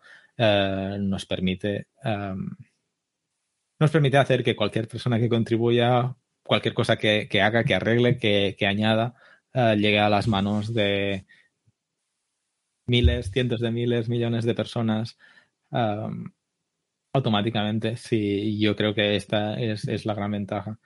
Uh, y lo podemos hacer eso, mediante la flexibilidad de pues los distintos factores de forma. Todos tenemos un ordenador portátil o escritorio o teléfono móvil. Eh, tenemos software para, para, todos y el que si algunos de los softwares aún, aún no te han llegado, pues tienen que volver a llegar. Hay, hay un chico, uh, bueno, digo chico, pero es algo mayor que yo, eh, que está trabajando en bueno, ha estado trabajando en Itinerary, que seguramente ya habéis hablado del tema, es un, proyecto genial. Ha estado trabajando en una aplicación para, las, vacunas, para el pasaporte de vacunación, ¿no? Em, el, simple hecho de, ponerla en KDE, pues hará que sea posible que esté disponible en los distintos uh, distintas distribuciones automáticamente, que estén ah, disponibles pues en Google Play, que esté disponible en no sé, en el Steam Deck, ¿no? Fíjate, Aleix, que, que, realmente estás tocando varios puntos importantes, ¿no? Incluso algunos quedaría para un podcast completo, ¿no? Que un poco toda la filosofía y todo el movimiento social que hay detrás del software libre, que además es algo que, que siempre de una forma o de otra eh, salen los podcasts, ¿no? Eh, eh, y yo creo que realmente es un tema interesante, ¿no? Y el todo el tema de la sostenibilidad, como tú estás todo bien estás tocando y estás explicando, ¿no? Es algo realmente que, es eh, complejo y que daría para, para uno, ¿no? Para muchos podcasts de, por sí mismo, ¿no? Pero bueno, centrándonos un poquito, ¿no? Has comentado también todo el tema de, del tema de la aplicación, ¿no?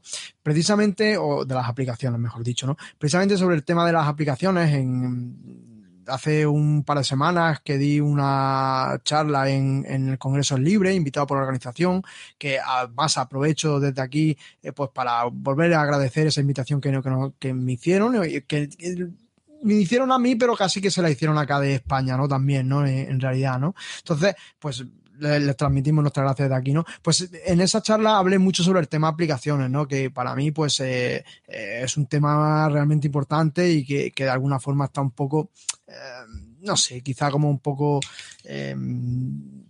dejado, no, dejado, no, la palabra no sería dejado, ¿no? Pero que a veces centramos más en, en todo, en tema de entornos de escritorio, Linux funciona muy bien con este software, con este hardware y no sé qué, y a veces nos olvidamos que es a veces más importante la aplicación que el entorno, ¿no? Entonces, eh, ahora mismo tú eres la cabeza visible de, de uno de esos objetivos, que era el eh, KDE y SAL About the Apps, ¿no? Eh, ¿Es correcto el nombre? ¿no? Y, bueno, has tomado relevo a Jonathan Riddle y, en fin, un poco preguntarte eso que cómo de importante crees que son las aplicaciones y, en qué punto se encuentra ahora mismo ese objetivo, ¿no? Porque, porque a mí personalmente sí me parece que es un tema realmente importante y que es donde quizás más debemos de incidir, ¿no? Sin olvidar evidentemente todo el resto de cosas, ¿no? Pero es muy importante el tema de las aplicaciones. Uy. Bueno. Em, Las aplicaciones son súper importantes porque al final son los que nos dan valor añadido a nuestros sistemas operativos, ¿no? O sea, si no, simplemente son una, una caja de colorines que, que no hacen nada. Eh, podemos entender los navegadores como parte del sistema operativo si queréis, entonces sí que están un poco paralelas y lo, lo que te acaban aportando son cosas uh, parecidas, pero bueno, al final son, son aplicaciones que viven en, en Internet, ¿no? Podemos verlo así un poco. Um, pero sí que es un poco lo que hacemos y ha sido una herramienta súper importante para KDE desde un inicio para explicar lo que hacemos. Uh, no hace falta que para usar KDE, para formar parte de KDE, la gente use eh, Plasma. Uh, pueden usar cualquiera de nuestras aplicaciones y ya las hacemos pensando en que se puedan usar un poco más allá de, nuestro sistema operativo de, Plasma como entorno de escritorio y, bueno, pues más allá. Um, no, no es lo único que es importante pues para tener eh, un entorno de software libre eh, para todos, pero una, una, de las grandes bazas, yo creo, para, para, para, poder hacer que pues la gente que está usando sistemas menos libres puedan, puedan aprovechar las, las cosas que, que creamos. también es una buena forma de, pues, eso, llegar más allá a, otros sistemas operativos donde no nos conocerían para nada, pues que puedan ver un poco lo que hacemos, ¿no? Un ejemplo sería Krita, pero un, poco más allá, pues, no sé, Ocular ahora mismo está en, en uh, Windows Store y tiene, no sé, comentaba el otro día, no sé si 200.000 uh, instalaciones activas. Bueno, pues esos son todas personas que han uh, obtenido cierta exposición al, al, software libre, que pues conocen una, una, comunidad nueva y que el día que decidan uh, pues cambiar de sistema operativo, pues se encontrarán un poco menos perdidas. Cuanto más podamos hacer de esto, yo creo que más fácil será para todos. o más raro será, menos, más raro, menos raro será que una persona se, se cambie de, de, de Windows, por ejemplo, a un software, a un sistema operativo libre. Mm. Ahí yo creo que tenemos también una, un poco de deuda pendiente con la gente de Mac, ¿vale? Yo ahora últimamente trato con alguna gente que tiene Mac y es verdad que no tenemos versiones. Posiblemente porque no tenemos gente que también esté tocando ese, ese sistema, ¿no? Y, y posiblemente ahí es algo en lo que deberíamos trabajar en la medida de lo posible, ¿no? Evidentemente, ¿no? comentas todo el tema de la adaptación, de plataformas y tal, ¿no? Y esto nos lleva un poco también a, a Plasma Mobile, ¿no? Que, que si no llevamos, pues yo qué sé, seis años o más años hablando de él, pues no llevamos ninguno, ¿no? Ahora ya sí tenemos dispositivos con capacidad para utilizarlo, ¿no? Eh, los desarrollos sobre él se están multiplicando, como bien has comentado antes, que en el último año se ha hecho muchísimo sobre Plasma Mobile. Y, y bueno, la pregunta sería un poco, ¿está listo para ser ya utilizado de forma diaria en un móvil, mm, ¿dónde tenemos los escollos que hay que, vencer en este proyecto? ¿no? ¿Qué, qué, cuáles son esos principales problemas? ¿no? Y mmm, hace unos años que, yo recuerde, la plataforma, la empresa para la que estabas trabajando ya estaba apostando fuerte por plasma mobile, estaba haciendo algunas cosas con dispositivos ahí un poco más de esto, ¿no? Y, y bueno, la pregunta también es, ya tú como desarrollador y como, como empleado de esta, de esta, empresa, si sigue siendo así, si esta empresa sigue apostando así, ¿no? Y, y un poco, ya para terminar, un poco toda esta cantidad de preguntas sobre Plasma Mobile, ¿no? Que bajo tu punto de vista, eh, e intentando ser todo lo parcial que se pueda eh, y mirando ya casi que a toro pasado, ¿no? Eh, se equivocó la gente de, de al, no escoger KDE Plasma Mobile como la base para su dispositivo Libre en 5, ¿no? Eh, no sé, un poco, cuéntanos un poco cómo, cómo ves todo esto de Plasma Mobile. Bueno, entiendo que hay que tener la, opción de tener sistemas operativos libres y eh, que está en la posición eh, privilegiada de tener la, la, flexibilidad de poder eh, pues llegar a hacer, a, proporcionar este, este, tipo de experiencia.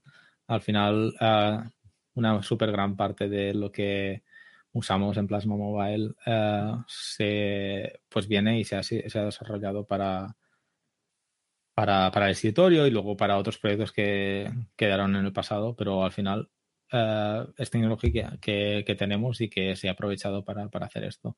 Uh, en Blue System seguimos trabajando en Plasma Mobile y colaborando estrechamente tanto con Manjaro como con Pine para que la experiencia sea lo más bueno posible.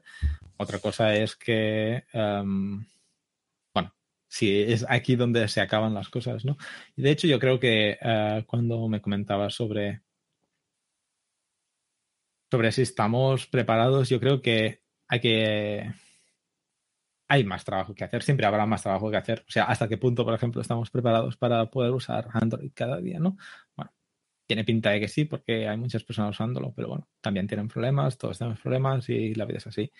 Um, yo creo que ahora mismo el gran problema que tenemos es hardware aún, lo, el gran cambio que nos ha proporcionado Pine y también Purism en, en, menos medida, pero también es mm, darnos una plataforma de hardware que nos permita eh, desarrollar lo que hacemos, porque hasta entonces no existía, teníamos que usar dispositivos muy raros que nos, uh, nos añadían limitaciones que pues al final no nos interesaban porque bueno, nos limitaban en la forma de, expresarnos que al fin, al fin y al cabo uh, va en contra un poco del, de lo que queremos hacer como software libre, ¿no? Um, por otro lado, eh, Pine Phone, el, el, dispositivo en sí, es tan potente como el teléfono móvil que probablemente teníais hace 10 años, si teníais móvil hace 10 años. O sea, el hardware no está a la par del, del mercado. Yo creo que, pues, uh, será una gran ventaja a nivel colectivo cuando veamos que hay revisiones de, de, del hardware que nos permiten hacer cosas que hoy día simplemente no son posibles um, no son posibles, tipo, a nadie le gusta tener un teléfono pues que cuando las aplicaciones tardan un poco en abrirse, que vaya lento, un poco estas cosas. No es que vaya súper mal, ¿no? Todo funciona, todo es un poco pues normal y como te esperarías. Pero bueno, incluso hay optimizaciones, ¿no? Que hemos querido hacer en en, en, Plasma Mobile que no hemos podido hacer porque el soporte de OpenGL que, OpenGL que tiene el hardware pues está algo anticuada, ¿no? Entonces, bueno, yo creo que un poco trabajando entre todos y entendiendo esto como una rueda más bien que menos como una meta, que podremos ver este, este proceso como pues lo que es, ¿no? Que es, yo, entiendo, el, el futuro de, de al menos Linux en, en, teléfonos, en teléfonos móviles. Y, y precisamente comentas de, de PinePhone, ¿no? Y eh, ellos sí lo han tenido claro casi que desde el principio, han apostado muy fuerte por Plasma Mobile, ¿no? Y, ¿Y cómo valoras tú eh, desde el punto de vista de desarrollador y desde el punto de vista de presidente del EV y miembro de la comunidad KDE esta apuesta de, de, sin duda, ¿no? De, de, de, de la gente de, de, Pine por Plasma Mobile, ¿no? Aunque sabemos que ejecuta otros sistemas operativos también el dispositivo, pero sobre todo ellos su apuesta principal es por Plasma Mobile, ¿no? Bueno, hemos estado trabajando muy estrechamente con ellos y yo creo que un poco uh, la razón de donde hemos llegado es que existe esta relación social también, ¿no?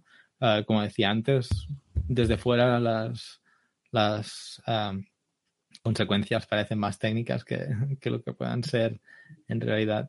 Al fin y al cabo, desde Plasma estamos propo proponiendo una solución que les sirve tan, tanto para los portátiles que también sacan como para, para los móviles y tiene todo el sentido del mundo que ellos quieran usar el mismo sistema, del mismo modo que, por ejemplo, uh, Purium, como comentabas antes, han decidido pues desarrollarse ellos mismos un software para que se pareciera lo más posible al software que tienen en sus portátiles. Um, um, por A o por B, yo estoy súper contento de poder trabajar junto con Pine uh, para ir sacando, mejorando uh, pues el, portafolios de productos que, que, existe y, poder pues seguir iterando y, trabajando día a día para, para hacer que la, propuesta que sacamos a nivel de comunidad pues sea la mejor posible, porque al final a eso se reduce, ¿no?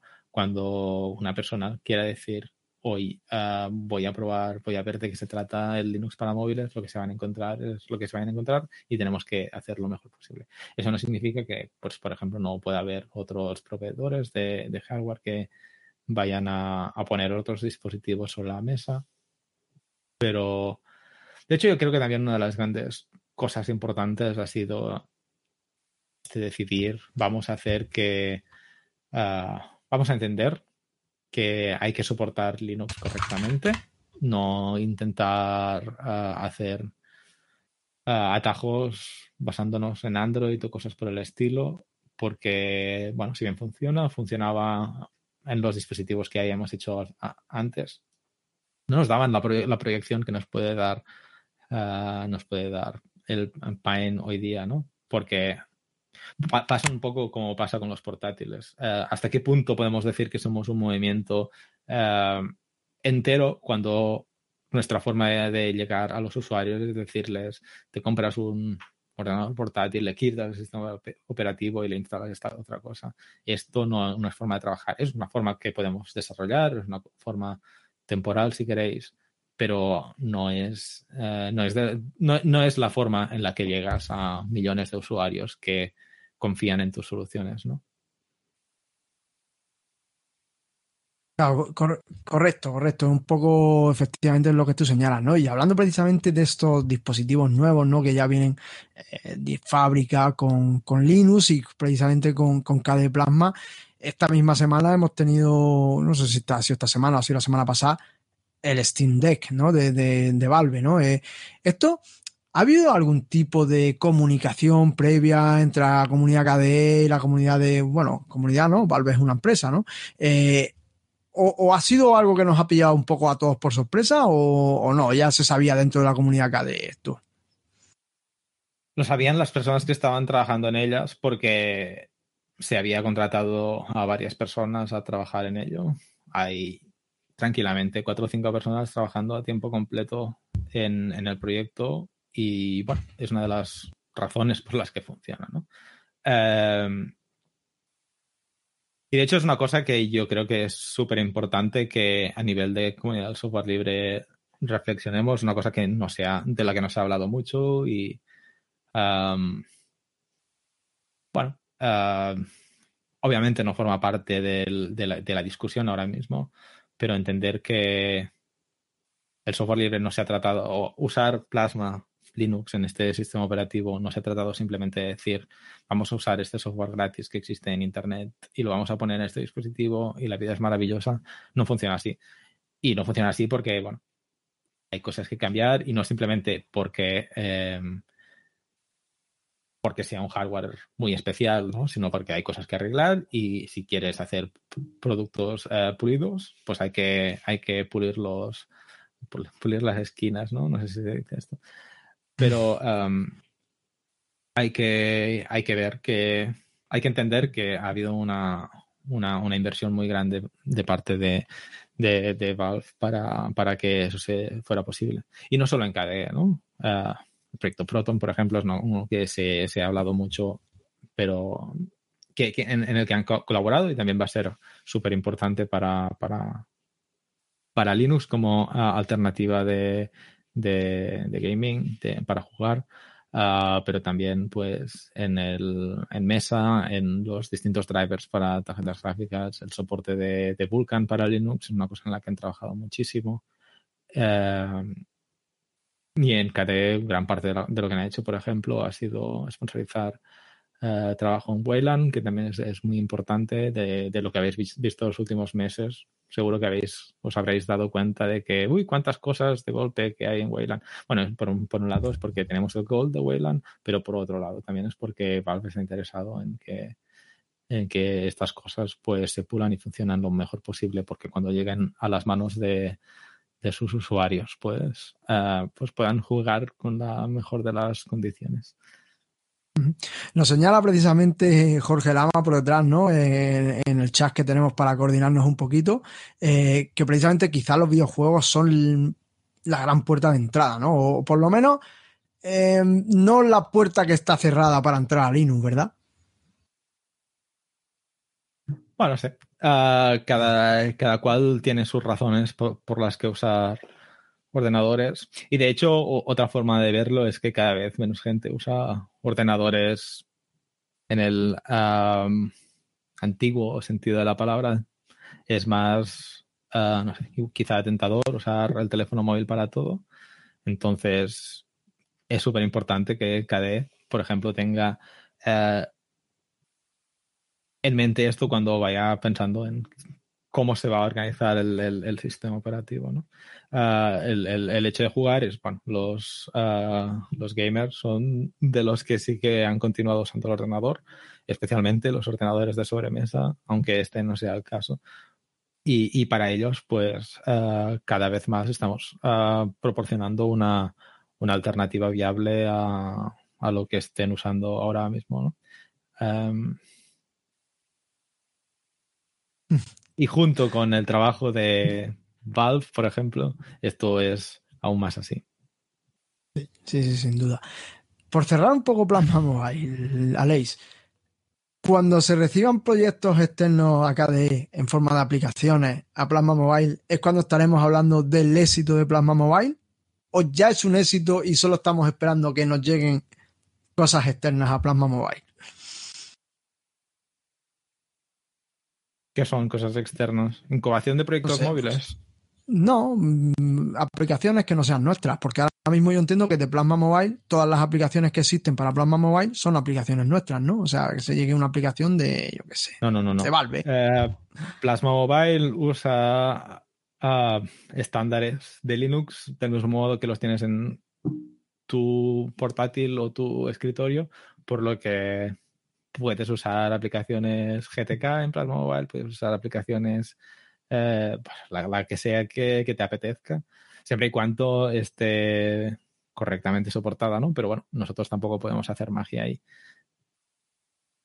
Pero nuestra visión no es decir, ahora vas a hacer todas las aplicaciones pensando en, en, Plasma Mobile. O sea, sí que es un poco la idea, pero al final lo importante es que tengamos una plataforma Linux correcta y, cómoda para todos. Eh, nosotros proporcionamos unas, unas guías de, estilo para, las aplicaciones para que se puedan usar correctamente tanto en escritorio como en, teléfonos móviles, pero más allá, si el usuario quiere, quiere usar una, aplicación que viene de fuera o incluso si algún día podemos usar aplicaciones Android, nosotros no vamos a decir al mundo no, no lo hagas. De hecho, ha sido probablemente gran parte de la frustración, yo creo, de las distintas aproximaciones a, Linux en teléfonos móviles, como por ejemplo fue Ubuntu Phone o um, en las que pues te hacen pasar muy directamente por el aro en, aspectos que pues nos han hecho que simplemente no hiciéramos aplicaciones eh, para, estos sistemas porque bueno pues por un lado son nicho y para otro lado pues tenemos que hacer demasiado trabajo. Hasta qué punto yo tengo que eh, invertir en por ejemplo portar mi aplicación no sé Calgebra a, a Sailfish a ver podría haberlo hecho pero casi que tenía más sentido portarla a Android no que pues, hay más gente, yo qué sé. Ah, por otro lado, si estamos trabajando en estándares ah, a nivel de Linux, pues cualquier cosa que hagan otras aplicaciones cumpliendo estos estándares, nosotros los vamos a soportar. Probablemente habrá que crear unos estándares pensando en el caso de teléfonos móviles, pero bueno, ya llegará. Al fin y al cabo, tampoco tantos han sido necesarios, ¿no? Y los que han sido necesarios han entrado, han habido algunas adaptaciones ya y de ellas nos estamos beneficiando. Mm. O sea, en ese sentido, digamos, se sigue la misma lógica que había detrás de Maemo, ¿no? Porque Maemo, bueno, es cierto que tenía algunas cosillas, pero, pero realmente lo que había detrás era un Linux como tal y, las aplicaciones Linux funcionaban en Maemo. Yo recuerdo haber abierto Firefox y recuerdo haber abierto, no sé, alguna otra cosa más, de aplicaciones estándar. Se veían fatal, porque claro, aquello no, no la pantalla no daba, pero, pero funcionar funcionaban, ¿no? Hay paralelismos, al fin y al cabo es el mismo Linux, es el mismo Qt, es el mismo GTK, es el mismo todo. O no es el mismo Qt ni GTK porque han pasado muchos años, ¿no? Pero, y, el mundo ha cambiado mucho desde aquel entonces. Eh, es la filosofía de Linux que Maemo adoptó y que hemos continuado nosotros. Pues, de hecho, nosotros nunca nos hemos planteado, vamos a hacer el sistema operativo muy distinto a lo que, a lo que ya sabemos que funciona. Vamos a hacer que las cosas fluyan lo más, lo más posible. Habrán cosas que, que tocará cambiar algún día, pero tampoco hemos acabado llegando a este estado.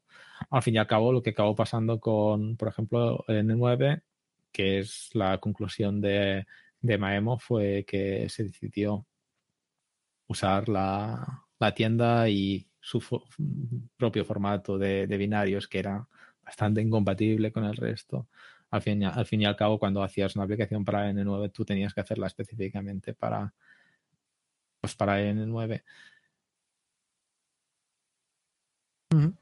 Intentamos hacerlo lo menor, lo menos posible.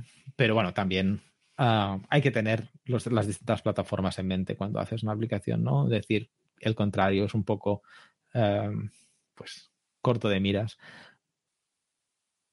hay que tenerla en cuenta, pero tampoco hay que poner barreras, yo creo, a la adopción de las aplicaciones. Y de hecho, yo creo que lo importante es que eh, un desarrollador de un proyecto, un mantenedor, pueda ver cómo queda su aplicación en un teléfono móvil y, trabajar en ella sin decirle, no, es que tienes que usar nuestras librerías, tienes que usar Kirigami, si no vas a ser un perdedor y no, no, no sirves. No es nuestra forma de pensar nuestra forma de pensar es hacer un Kirigami genial para que todas las aplicaciones que hacemos puedan ser lo mejor posibles y que venga gente que haga nuevas aplicaciones con Kirigami. Pero no, no es la razón de entrada, no es como una, un, un, rito por lo que tienen pasado todo el mundo, sino nuestros amigos. Bueno, en cierto sentido también, y, por, dejarlo un poco también ahí, es el cambio también de la mentalidad, ¿no? Eh, en el 2010 no se pensaba que el móvil, bueno, quizás ya sí, ya se empezaba a ver, pero bueno, quizás no era el móvil tan hegemónico como es ahora y, a día de hoy pues quizás pues, pues sí lo es, ¿no? Eh, realmente, eh, ¿quién no lleva el móvil a prácticamente a todos sitios, ¿no? Eh, y ahora yo entiendo que cualquiera persona que desarrolle pues va a pensar un poco en que su aplicación sea adaptable, ¿no? Tanto a escritorio como, hombre, a lo mejor hay aplicaciones en concreto que no, ¿no? Pero, pero sí hay, va a pensar mucho que si haces una aplicación un poco, digamos, generalista, si, si podemos denominarla así, pues que se pueda utilizar en, su, en el móvil o que se pueda utilizar en escritorio, ¿no? Es, es un poco el cambio de mentalidad también que, que la evolución de, de los tiempos están trayendo, ¿no? Sí, hoy día probablemente todas las aplicaciones tienen, tienen que tener en mente cuál es el rol del móvil en la aplicación. Obviamente no todas necesitan funcionar en el teléfono móvil. No necesitamos probablemente KDevelop en el teléfono móvil. Pero bueno, hay que, hay que tenerlo en cuenta y, ver cómo, cómo, se, cómo interactúan las distintas piezas, sin dudas.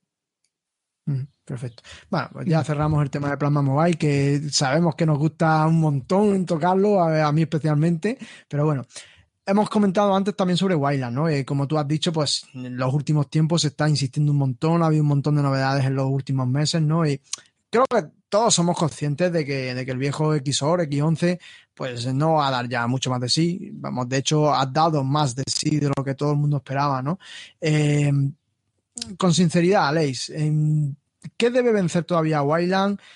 Hay casos que no cubra. Eh, cómo está en su relación con, KDE. Eh, estamos avanzando. Yo sé que tú prácticamente lo utilizas a diario, si, si no estoy equivocado. Hay mucha más gente que ya también lo está utilizando a diario. ¿Cómo, Mira, Baltasar, Baltasar levanta la mano, también lo utiliza a diario.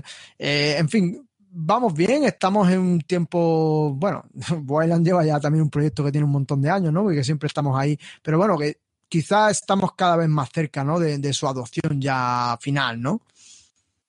Ah, bueno, sí. Eh, también es una cuestión de, tiempo impartido. Yo personalmente he, tenido, por razones de profesionales, he tenido que invertir mucho más tiempo en mejorar Wayland los últimos dos años que los últimos, bueno, que los cinco anteriores probablemente. Por lo que, pues, por mi parte, estamos siendo mucho más rápidos. Ah, por otro lado, por ejemplo, GNOME ha estado recomendando Wayland desde incluso antes que empezara a hacer esto. Una, una, cuestión muy importante de, de, Wayland es que nos permite pues tener un control y por otro lado la responsabilidad de um, el apartado gráfico sobre todo de, nuestro sistema operativo y bueno, esto nos da la oportunidad de ser mucho más eficientes, de ser mucho más uh, efectivos en, en, muchos aspectos y yo creo que esto es algo que tiene que uh, pues alegrar y dar esperanza a muchos de nosotros. De hecho, yo ahora mismo pienso que uh, pues es, es, algo que incluso tendríamos que haber hecho mucho antes. Um, porque por, por, mm, definitivamente te da la, opción de que cuando una cosa no funciona la puedes arreglar, que es una cosa que también estaba tocando antes, ¿no? Estaba comentando. Es una cosa que a partir del momento que tienes este tipo de, de posibilidades a, a nivel de, de, proyecto te da una proyección mucho, mucho más allá, ¿no? Una de las grandes cosas frustrantes, yo creo, para cualquier usuario de cualquier sistema es que te digan que digas, bueno, esta cosa no me funciona o, yo qué sé, mi monitor sale de color, color verde y que te digan, no, claro, esto es problema de las X, tendrás que hablar con ellos, ¿no?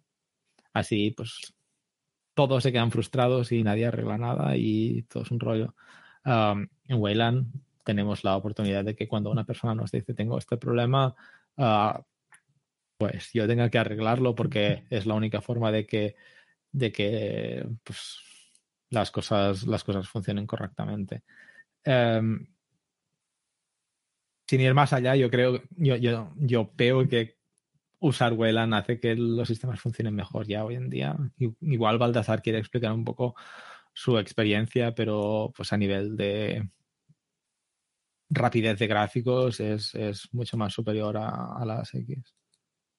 Pues Alex, cojo, cojo el testigo y, cierto, es cierto. De hecho, eh, el otro día me sorprendí porque no sabían que si estaba en X11 en en X11S, sí. Y o en Wayland. Y al final me tuve que mirar en qué está funcionando. Digo, estoy en Wayland y no he notado nada raro ni nada, nada. Con lo cual creo que Wayland ya, si ya está preparado para mí, creo que está preparado para la mayoría de los usuarios. Eh, quería primero felicitarte porque creo que el trabajo que habéis hecho en Steam Deck es meritorio. ¿Por qué lo digo? Porque cuando yo estoy hablando con los chavales de, plasma, de KDE y demás, siempre me hacen la misma pregunta cuando abro el turno de preguntas. Y es, ¿y podré jugar al último juego de no sé qué, no sé cuántos? ¿Por qué? Porque los chavales que utilizan el PC, como tú has dicho, eh, son jugones. Juegan a su Fortnite, su, su PUG, su, su Doom, lo que sea. Y claro, tener que un sistema Linux funcione con juegos nativos es mucho más importante de lo que vosotros igual os, pensáis. En, toda, en todas las conversaciones que tengo con mis alumnos en primero de la ESO, que es cuando les presento lo que es KDE, que es Plasma, que es Linux y toda la pesca, siempre suelen la pregunta. ¿Pero puedo jugar? Yo digo, sí, sí, puedes jugar. Ya, ya, pero último juego. Pues eso ya es más complicado, con lo cual creo que esta Steam Deck Mm, va a abrir un, un, camino muy importante a que eso sea, sea posible. Y creo que, que habéis hecho un gran trabajo y que KDE Plasma o la comunidad KDE esté detrás, pues es un síntoma de que las cosas se están haciendo bastante bien. Y además, habéis sido súper sigilosos. No se os ha escapado nunca esto, ¿eh? Y eso que yo estoy un poco atento la verdad es que es mentira. O sea, han habido varios anuncios de gente de Valve que decía que estaban trabajando con KDE específicamente. E incluso hubo algún. Pero hasta Valve de... yo no le sigo. Que salte, salte Valve, vale, te acuerdo, estupendo, pero yo no lo sigo. Yo lo que digo es, la información ha estado en Reddit todos estos años. Simplemente pero no, no, le dimos platillo. Bueno, no pasa nada. De hecho, tampoco había mucho que, decir, ¿no? Estamos mejorando cosas, simplemente disfrútalas en la próxima versión de Plasma. Uh, al final, muchas de las cosas, o todas las cosas que se han desarrollado para, para Valve, por lo que yo sé, uh, están en los plasmas que ya han ido saliendo, ¿no? Estamos hablando desde probablemente Plasma 520 y cada una de las versiones, pues de las cosas que veíais, pues estaban algunas de ellas, pues pensadas para, para Valve, ¿no? Por supuesto, no todas ellas, eh, pero bueno, un poco, un poco va por aquí. Eh, y sí que es cierto, ¿eh? Que el, jugar es muy importante. Por otro lado, tampoco es una cosa que cada pueda permitirse el lujo de, de encarar. O sea, podemos, por ejemplo, trabajar en mejorar Queen para que sea cómodo jugar en él, ¿no? Pero yo tampoco voy a parar de hacer las cosas que hago normalmente para hacer que Grand Theft Auto funcione bien en, en Linux porque Wine no está bien soportado o lo que sea, ¿no? Esta es la tarea para, para, otra persona que se vaya a dedicar a ello. yo, si me viene una persona y me dice KD, Queen, Wedan no funcionan bien en, eh, con GTA por culpa vuestra, así que miraré de arreglar nuestro código y ver que las cosas funcionen y que vaya lo mejor posible. Pero más, más allá tampoco hay mucho que podamos hacer, ¿no? Ah, ya creo que ya, ya estáis por el buen camino y estáis haciendo las cosas bien. No, no vamos a pedir ya más, más cositas. Y bueno, Alex, durante los últimos años la comunidad Nome y la nuestra se han acercado todavía mucho más que anteriormente. Antes íbamos a hachazos, se decía, era mal, era, estaba mal dicho, pero bueno. Y buena prueba de ello es el Congreso de las. ¿Por qué es importante que estas dos grandes comunidades de escritorio trabajen juntas y junto al resto de opciones? ¿Qué pueden aportar en un futuro?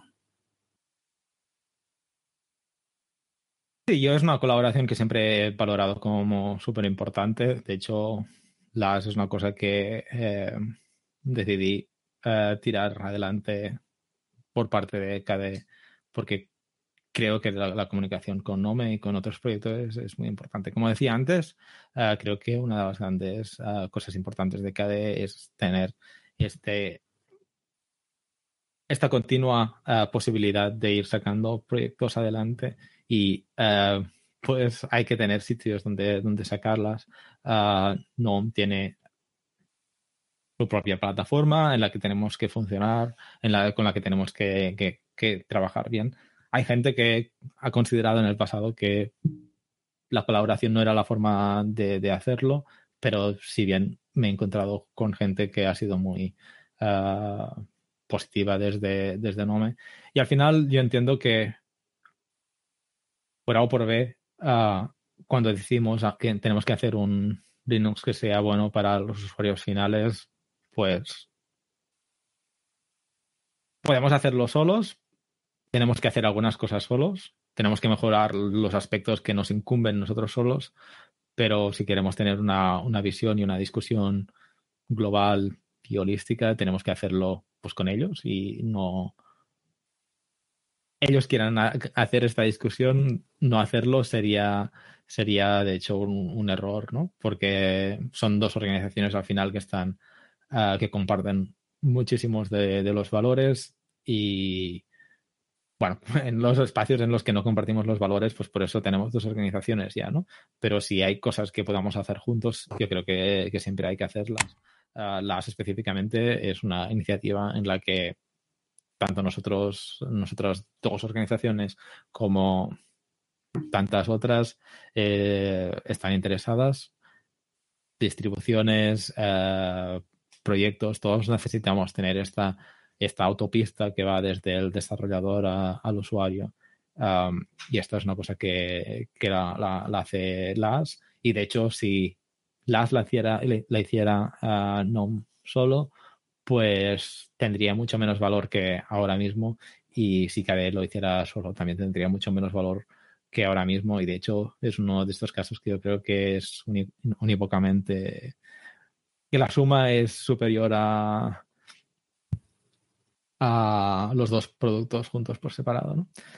Porque nos permite decir, mundo, aquí está Linux para usuarios finales, si queréis ir aquí y ya está se ha acabado, no, no, no hay, no hay un, un asterisco, no hay cosas raras.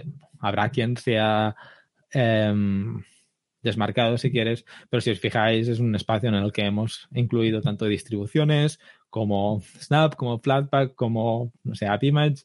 Es uno de los únicos espacios en los que hemos podido encontrar una unidad clara en, uh, en la visión de cómo tiene que funcionar Linux y un espacio en el que podemos tener la, discusión sobre cómo hacerlo mejor. Es una cosa que hemos podido hacer porque tenemos esta relación con Nome y pues hay otras cosas en las que estamos discutiendo que yo creo que cuando, cuando vayan llegando pues también iremos viendo que pues cuando hay unidad y cuando hay la, la voluntad de trabajar juntos se pueden conseguir cosas mucho más interesantes que simplemente cuando vas haciendo la tuya y a ver qué pasa. Y como desarrollador, como miembro de la comunidad libre, ¿cuál crees que es el camino que debe seguir el software libre? ¿Qué escollos deberían hacer en estos momentos? ¿Y, ¿Y, qué deberíamos hacer toda la comunidad y el mundo cultural libre para, para enseñar al resto de, de la sociedad? ¿Qué deberíamos mostrar al resto de la sociedad como desarrollador? ¿O no tenemos nada que enseñar? Yo creo que una de las cosas que echamos de menos en el mundo del software libre es pues tener la infraestructura que no nos podemos permitir. Eh, por, por, un lado, lo que tenemos que hacer como miembros de la comunidad es permitirnos crear esta infraestructura. Cuando se dice es importante pagar por el software libre, eh, pues lo decimos en serio, ¿no? ¿no? No tiene sentido que pues paguemos cada día 10 ah, euros para, para, comer o para... ¿Para Netflix? 10 euros al mes para Netflix, pero no nos podemos permitir ah, pues financiar el software que, que, estamos usando pues al día a día. Ah, yo entiendo que esto nos va a permitir pues crear la, la, infraestructura. Sin, y como decimos siempre, si no, no, no, se trata solo de dinero, ¿no? Sino pues puedes dedicar siempre tiempo, puedes dedicar eh, un poco el esfuerzo. una cosa que a mí siempre me había chirriado mucho cuando empezaba con el software libre es cuando decían a la gente, solo por usarlo ya estás ayudando, ¿no? vale, bueno, es un mensaje muy bonito, pero es mentira. Ah, si tú encuentras un, un, problema, tienes que hacer el esfuerzo, por ejemplo, de, reportarlo, de, explicar lo que está pasando de seguirlo un poco para ver que para ver que se arregle, porque si no, si no se arregla, pues al final eh, el haberlo usado y haber pasado por la frustración de que una cosa no funcionara no, no habrá servido para nada. Em, hay, que, hay, que, hay que suplir esta, esta capacidad de infraestructura que puedan tener las grandes empresas, que por ejemplo, por cierto, estamos hablando de superempresas, no estamos hablando de, no sé, Gelatina Royal, estamos hablando de Google y Apple, estamos hablando de super empresas eh, multimillonarias que puedan comprar a cualquier persona o organización cualquier día de la semana. Em, si no entendemos esto, pues será muy difícil tener eh, esta visión grande que nos pueda a ayudar a, tirar adelante. Otra cosa que también pienso que es muy importante es que tengamos en cuenta ah, pues el impacto de cuando compramos una cosa, qué relación tiene con el software libre, ¿no? por ejemplo, una cosa en la que veo que la gente piensa, ah, no sé si seguís el Reddit de Linux Gaming, por ejemplo, que la gente, o Linux Hardware, que la gente pregunta, ¿qué tipo de portátil tendría que comprarme? Y siempre sale gente, este portátil es muy fácil, le, le, quitas Windows, le pones Linux y todo funciona perfectamente. esto es una cosa que se puede hacer, pero es una cosa que eh, debilita al, al, proyecto desde su inicio, porque, bueno, por un lado, estás eh, em, financiando la competencia eh, de una forma innecesaria, no estás financiando a, los tuyos, al final tú como comprador estás pagando pues lo que cuesta un portátil, que más da. Pero, por ejemplo, no estás financiando a nadie que desarrolle los drivers para la plataforma que tú estás buscando, no estás, ah, bueno, haciendo nada por el estilo, por lo que ah, sigue siendo muy difícil ah, poder articular. Es importante, por ejemplo, que los productores de, o los distribuidores de hardware que se dedican a, a, soportar el software libre tengan los recursos para soportarlo, que tengan eh, los números para, exigir cosas. El día que eh, o Purism tenga 100 veces más clientes, pues se podrá permitir ir a sus proveedores y decirles, no, esta tarjeta de wifi no me la pongas o este, esta cámara no me la pongas porque a mis usuarios no les sirve.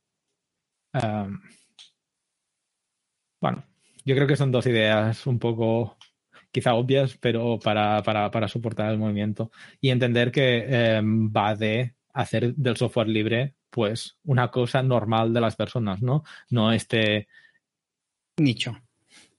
Bueno, no e, esta cosa que es especial de ti porque yo soy, a mí me gusta, yo qué sé, la remolacha y me gusta el software libre, sino obviamente yo, no sé,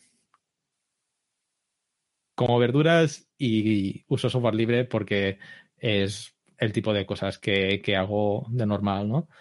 Y otra cosa que también es súper importante es quitarse de las discusiones estas de distros y de súper detallitos eh, que tampoco aportan nada y pues trabajar en si hay alguna cosa que realmente está usando miles de personas ya o millones y tiene algún problema, en vez de criticarlas y decirles eh, que son tontos todos en las redes sociales, pues colaborar con las organizaciones que lo hacen para, para solucionar los problemas y pues concentrarnos en tener soluciones que sean buenas a nivel uh, pues a nivel de sociedad, ¿no? Porque lo que de, lo que se trata es que podamos decir pues a nuestra sociedad uh, usad nuestros productos hoy y los podréis usar sin tener que entrar en disquisiciones, ¿no? Porque es una cosa que pasa, o sea, recuerdo estar en una discusión sobre si el Ayuntamiento de Barcelona tenía que usar Linux Mint o Ubuntu o Kubuntu, ¿sabes? O sea, eso no, no, no, va a ningún lado. Sabias palabras como siempre, Alexia. Siempre das, das luz. Y creo que son, son temas eh, no, no, no, muy viejos, sino que son una nueva visión del mundo del software libre. Es decir, hardware eh, libre y que, que no es gratis. Que esto, si queremos que esto siga funcionando, debe ser debe dejar de tener ese ámbito de es gratis y no solo económicamente, sino todo el mundo tiene que colaborar. Todos somos hormiguitas que tenemos que tirar. Bueno, cambiando un poco de tema y casi finalizando el podcast, em, como antiguo presidente de CAD España, ¿cómo ves el progreso de la asociación? Desde la Junta se está impulsando objetivos, en cierto sentido parecido a KDV, y seguir trabajando con los grupos clásicos. ¿Hay algo que podemos enseñar o aprender al resto de la comunidad del software libre y de la cadera en especial? Bueno, ahora mismo no estoy muy al día de la organización, sinceramente.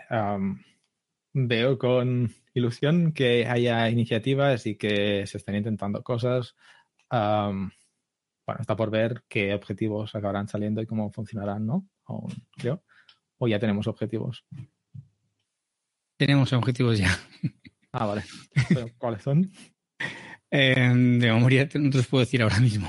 Pero sí, teníamos, teníamos el incremento del número de socios. Socios eh, 30. Sí, sí, que de hecho ya el, digamos, el pasado año sí lo conseguimos. Estamos subiendo, ahora mismo creo que estamos en 30 y algo, ¿no? Eh, Baltasar, 30 y algo socios. Sobre casi 30, sí. Sí, casi 30. Y queríamos mejorar todo el tema de la promoción y, el último no lo recuerdo, era antes. También habíamos elegido. Involucrar a la gente que está en, el grupo. Correcto. Reactivar un poco mm. a todo el tema de, los socios, porque eh, bueno, no estamos una barbaridad de socios, pero es verdad que la gran mayoría pues estamos, están algo inactivos, no, no inactivos en el software libre, pero sí inactivos con la asociación, ¿no? Y la idea un poco era pues activar, recuperar y un poco eh, agilizar y dinamizar la, asociación, ¿no? Bueno, al fin y al cabo son todos buenos, ah, buenas metas, cosas que se han querido siempre, tenerlas en papel siempre o en, texto siempre es útil. Ah, tener una visión y una, vocación de producto igual sería la, la, la, gran recomendación, ¿no? Porque al final el producto es KDE y el software libre no es la asociación en sí. O sea, hay que encontrar formas de que se adopte. ¿no? las distintas organizaciones, y eso no es algo específico de cada España, creo las organizaciones locales creo que se han visto más dañadas para, por la pandemia del último año, porque al final, si estás distribuido, estás distribuido. cada España tiene el ángulo de explotar el idioma como, como forma de llegar a nuevas personas y de, acercar el, eh, pues los productos, como decía, es una, una, perspectiva que hay que tener en cuenta. Pero bueno, al fin y al cabo, pues el hecho de, por ejemplo, no poder hacer encuentros es una, una limitación que es mucho mayor, o no, no mucho mayor, pero yo creo que es más, que afecta más al, a, a las organizaciones locales. Um, pero bueno, estamos saliendo de esta, yo entiendo, poco a poco y veremos qué pinta tiene luego, ¿no? Muy bien, pues eh, llevamos casi dos horas de, de, podcast. Al final, al final nada, no conseguimos, no conseguimos hacer uno corto ni, vamos, ni queriendo. Yo creo que si pusiéramos un guion de 10 líneas, al final nos saldría también un podcast de dos horas sin ningún, sin ningún, vamos, seguro, seguro, ¿no? Pero bueno, pues ya mm, vamos a dejarlo aquí. Hay muchísimos temas que tocar. Yo creo que hemos pegado un buen repaso, ¿no? Al final hemos empezado hablando del tema de la incubación, que es algo realmente muy importante y hemos visto con todo el tema de la incubación, nos estaba contando a Leif precisamente que al final todo es un tema muy social, todo es un tema muy...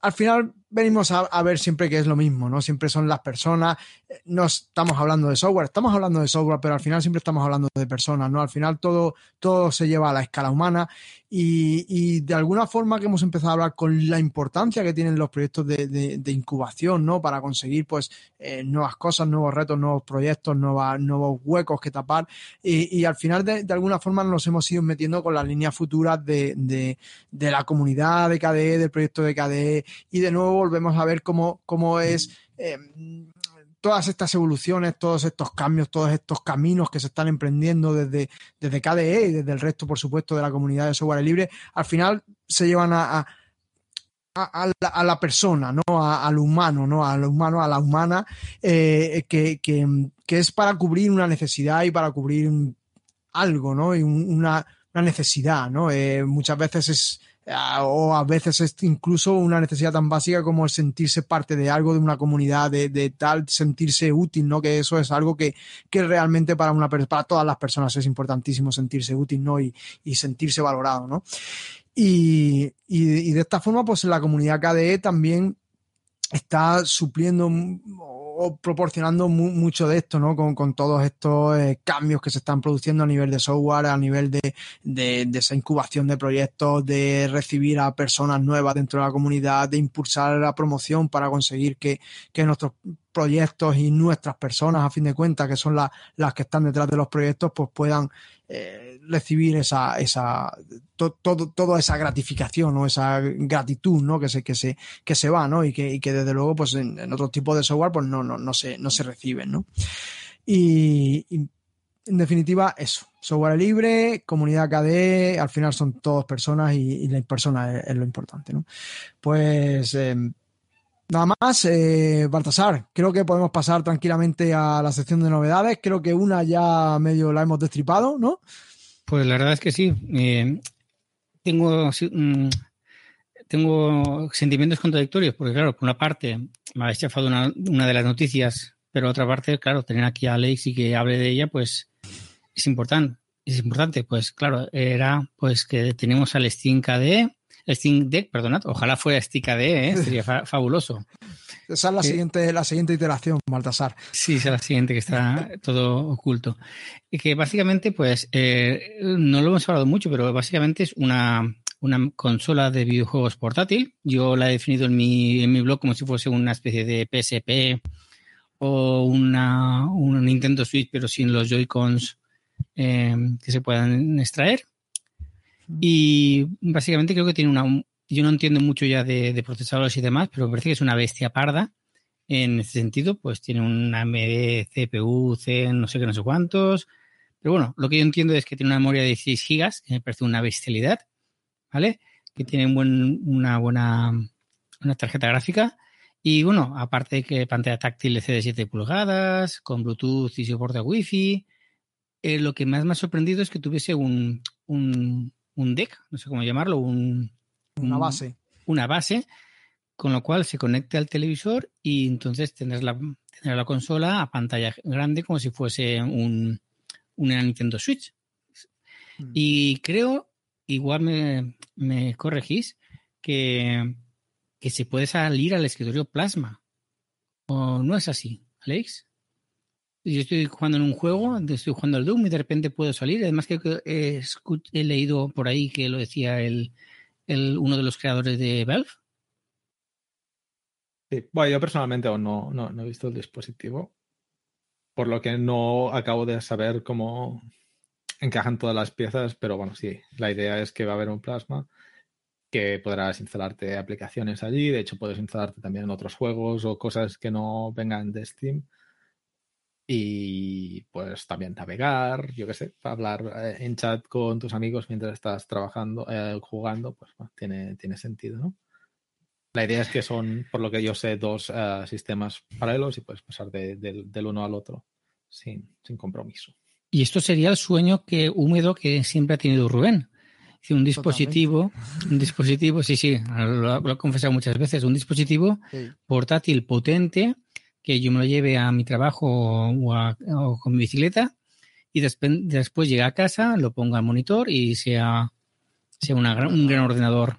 Y esto lo puede ser. De hecho, los precios no son bajitos, no son, está, creo que son muy, muy, hacer, muy adecuados a lo que ofrecen y, por ejemplo, son desde 419 euros hasta 679 según los gigas de disco duro, entiendo que disponga. ¿Qué, Rubén, te la vas a comprar? Pues sí, puede ser que sí, ¿vale? Como me dé un poco la economía, porque ahora estoy teniendo otros gastos, pero como me dé un poco la economía, sí, sí, sí. De hecho, no creo que me aguante mucho más mi ordenador actual que tengo. Eh, ya tiene seis años y bueno, puedes tirar un poco más, pero no creo que puedas tirar mucho más. Así que sí, sí, sí, sí, sí. sí. Esta, de hecho, cuando me la, la, pusieron en Cañas y Bravas, que creo que fue en el primer sitio donde la vi, dije yo, oh, si este es el ordenador que llevo seis años pidiendo. O sea que sí, sí, este es posiblemente lo que, lo que estoy buscando y, y es probable que, es probable que como se me dé la oportunidad, le tire. Bueno, pues le han enchefado Slimbook su futuro lo que tú le pedías, pues ya te lo ha traído Yo otra compañía. A mí me se parece. Lo muchas sí. veces, se lo pedí a Alejandro muchas veces. Sí. Eh, lo que decía antes, yo creo que esto es un, un, antes y un después. Si la, si la cosita sale bien y la gente de Valve al final consigue vender muchas unidades, esto es un antes y un después en el mundo de, de Linux. De verdad lo digo. Bien, pasando a otra noticia. Vale, la siguiente noticia que tenía preparado eran los Academy Awards del 2021. ¿Sabéis que se ha hecho una academia internacional? ¿Os suena de algo? No suena. Y os suena. Y resulta que se han dado los premios Academy. Para los que no lo sepan, los premios Academy, y me corregís si me equivoco, son los premios que dan los mmm, ganadores del 2020 a personas del 2021 que destacan en la comunidad KDE creo que un premio al, a la mejor aplicación, al mejor no software, creo que es, y el último ahora mismo se me escapa. El, el otro es para el mejor equipo. El premio del jurado. El premio del jurado, correcto, el premio del jurado. O sea, premio de aplicación, premio de, de, no aplicación y el premio del jurado. La primera ha sido para Alexander Sempe de, por la, la plot, como mejor aplicación, Paul Brown como, como jefe del equipo de promoción o, o, encargado del equipo de promoción y Adrián de Groot por su dedicación a su trabajo para la comunidad KD. Premios como siempre creo que son súper merecidos. De hecho, aquí tengo la imagen de los tres premiados. Si se comparte, aquí las tenéis. Adrián de Alexander y Paul Brown. Muy bien, ¿alguna cosa que decir? Muy bien. No, no, felicitaciones a todos ellos, por supuesto. Eh, premio bien, bien, bien, vamos, bien, bien seleccionado. Sí, sí. Bien merecido, bien merecido por su parte, sí. Mm, vale. La siguiente noticia que quería destacar, y la, la quiero destacar porque eh, sí que es cierto que durante mucho tiempo hemos hablado de aplicaciones bueno, de Plasma, de, del escritorio Plasma, de KDE Frameworks y de las aplicaciones de KDE. Y hasta ahora, pues yo personalmente no me había fijado que también hay una serie de lanzamientos de las aplicaciones de Plasma Mobile. Eh, diríamos que se está convirtiendo ya la cuarta pata del proyecto KDE. De hecho, estas son las novedades de junio del, de este año 2021 y la lista de novedades es enorme con mejoras en el shell, con mejoras en Kclock, con la llegada de nuevas aplicaciones como Calc, mejoras en Phonebook, en Dialer o un Tocodon, que es un nuevo eh, cliente para Mastodon. Y bueno, más que noticia en sí, es que creo que eh, se va a convertir en, en, un clásico, en tener las novedades de Plasma Mobile y que las aplicaciones Plasma Mobile, pues poco a poco van a estar ya mucho más presentes en la comunidad KDE. Y de esto me quedo, creo que está aquí, con Cast, que es un cliente para podcast. Y lo, y lo que más me ha gustado de este cliente para podcast, que evidentemente no tengo ningún Plasma Mobile y no puedo tenerlo, es que como está hecho con Kirigami, y esto como siempre Alexa es mucho más que yo, pues tiene su versión de escritorio ya preparada y lista para usar en nuestros, nuestros ordenadores. Y esto creo que es la, la tan mm, conllevada o tan deseada convergencia que aquí se materializa con una aplicación pensada inicialmente, creo que para un móvil, pero que es exportable rápidamente a una a otro tipo de, de escritorios, otro tipo de dispositivos. También puedes instalarlo en Android, si no estoy. Oh, también se puede instalar en Android, eso no lo sabía. Estupendo, mira. Y la última noticia que tenía preparada, y esto luego lo he puesto porque me parece muy curioso, porque a mí me regalaron un Smart Fit, no, una Amazfit, un reloj de estos inteligentes. Y claro, la primera cosa que me vino a la cabeza, digo, ostras, mis datos se tienen que irse a China. Mm. Y pues no me hizo mucha gracia. Y claro, eh, de la compañía Pine, que tenemos tan buenos, tan buenos dispositivos, bueno, tan, tan prometedores como el Plasma Mobile, pues nos aparece un Pine Time, que es un smartwatch libre. Además, que lo he visto a muy buen precio. La verdad es que está a 27 euros, más o menos un. Y estoy ah, ya muy tentado de decirle, darle este a mi mujer, que a ella no le importa tanto lo de los datos que vayan a China. O para, mi hijo. No, mi hijo no. Mi hijo pasa de relojes. Pero eh, hacerme uno de estos, porque si tiene una buena, buena batería, pues eh, para lo que yo, utilizo, que no lo utilizo para muchas cosas más, pues, pues me, me viene muy bien y creo que es una buena forma de colaborar con el software libre en ese sentido. ¿Vale? ¿Lo conocíais? Eh, yo lo vi antes de ayer que estuve mirando tu blog un rato y digo, oh, qué cosa más chula. Pero no, no, no, no me había enterado, ¿no? La verdad es que últimamente voy un poco loco con las noticias, la verdad. Qué raro. Si vamos sobrado de tiempos todos. Sí, bueno, una cosa em, buena del, del, del reloj este es que puedes tener aplicaciones, uh, pues software libre que te puedan soportar el dispositivo fácilmente en, en, Linux, como en Plasma Phone o incluso en Android, pero sin tener que pasar por uh, pues aplicaciones privativas, ¿no? Claro, porque yo básicamente lo utilizo para medir los pasos que hago y la hora y que me den notificaciones.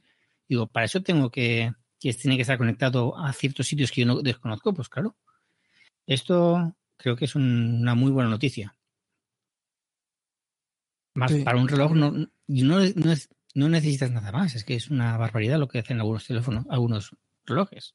Mm. Una, cosa interesante también es que puedas controlar un poco el software que, se ejecuta, ¿no? Al fin y al cabo, al ser software libre puedes cambiar, ¿no? Por lo que, si quieres hacer cualquier tipo de, de, investigación, pues puedes hacerla con este dispositivo, porque al final, pues el hardware está a tu merced de pues hecho, hay un kit para desarrolladores que también lo puedes adquirir. La gente de Pine creo que mira mucho esto. Pues nada, estas son las cuatro noticias que os quería traer hoy. Nada, y como siempre, súper interesante, Baltasar. Eh, da igual si tardamos un mes eh, en hacer un podcast, como si tardamos tres días, porque al final resulta que, que la comunidad KDE es tan activa que, que pues, sacamos novedades como, vamos, podemos hacer telediarios todos los días sobre las novedades de KDE. Pues sí, la verdad es que yo, yo miraría este telediario. De hecho, ya, ya lo Pues- veo, veo a Baltasar con, con la música esta rara y una, una pantalla verde detrás con que parece que está en el espacio. Sí, sí, sí, sí, yo lo veo, sí. Con nuestras secciones y todo. Y tenemos ahora la sección de aplicaciones de deporte. Tenemos ahora nuestra sección de aplicaciones del tiempo. pues sí, el K-Weather. El Oye, K-Weather. yo po- podría, podría ser, ¿eh? Lo veo, ¿eh? Esto va a ser un proyecto que, que sale de aquí, ¿eh? Bueno, pues chicos, eh, llevamos eh, dos horas y cinco, dos horas y diez más o menos de podcast. Yo creo que podemos poner el punto final aquí. Y nada, como siempre, pues Baltasar, muchísimas gracias. Eh, aunque haya terminado el curso, estoy seguro que estás todavía a tope, haciendo un montón de cosas, con tu familia también, dedicándole tiempo, que siempre es importante. Así que, eh, Pues, que bueno, que muchísimas gracias por estar aquí y por echar una mano. Pues mm, gracias a ti por Rubén por siempre pensar en mí. Eh, de hecho, se lo comentaba a Juan Febles que ahora estoy en modo arreglar casa, porque la tengo descuidada desde hace un par de años y tengo una habitación ahí por arreglar y tengo un, un par, una parte de la una que se me. Uf, sí, la pandemia, hemos tenido pandemia, pero con, con- con- con hijo incorporado a 24 horas, o sea que mm, no ha sido mucho, mucho. Bueno, en la pandemia empecé a arreglar cositas, pero claro, se quedaron algunas por hacer. Y ahora este verano estoy acabando de hacerlas.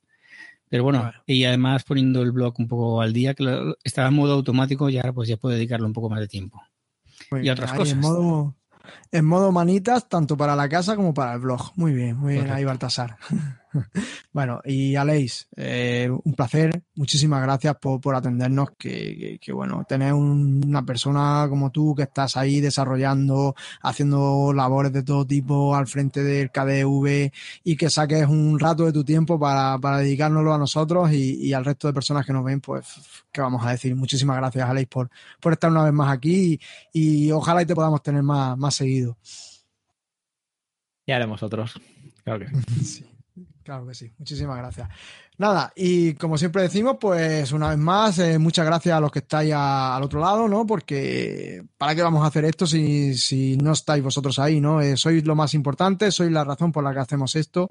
Y nada, esperamos vuestros comentarios, esperamos vuestra ayuda en la difusión de, de estos podcasts. Eh, esperamos que os suscribáis al canal, que esperamos que le deis a la campanita esa para que suene cuando tengáis eh, novedades nuestras por nuestra parte y, estamos seguros que con vosotros vamos a llegar mucho, mucho, mucho más lejos, ¿no? Eh, os recordamos, como es habitual, pues que contamos con el grupo de Telegram KD Cañas y Bravas, que podéis encontrar nuestros podcasts de este y anteriores en, en- distintas plataformas como archive.org, eh, Evox, Spotify, que seguimos pendientes de, de subirlo a otras plataformas. eh, cualquiera que sepáis cómo subirlo a otras plataformas, si nos lo queráis comentar o nos queráis echar una mano, pues bienvenidos seáis, ¿no? También, o sea que, en este aspecto también es una forma de ayudar y de colaborar con, con el software libre y con, con KDE en particular, ¿no? Y nada más, eh, si os ha gustado muchísimo el podcast, pues darle al me gusta, pulgar arriba y suscribiros, suscribiros, por favor, que tenemos que llegar cada vez más lejos. Recordaros que, bueno, la situación está mucho mejor, mucho mejor, pero que bueno, que todavía estamos un poquito, hay que tener un poquito de miramiento, responsabilidad, tranquilidad, paciencia, calma y precaución, chicos, que, que por ahí sigue andando por ahí el bicho y, y hay muchos que parece que se le está, se le está olvidando ya el tema, ¿no? Y nada más, un abrazo a todos y os esperamos en próximos podcasts. Hasta pronto, un abrazo.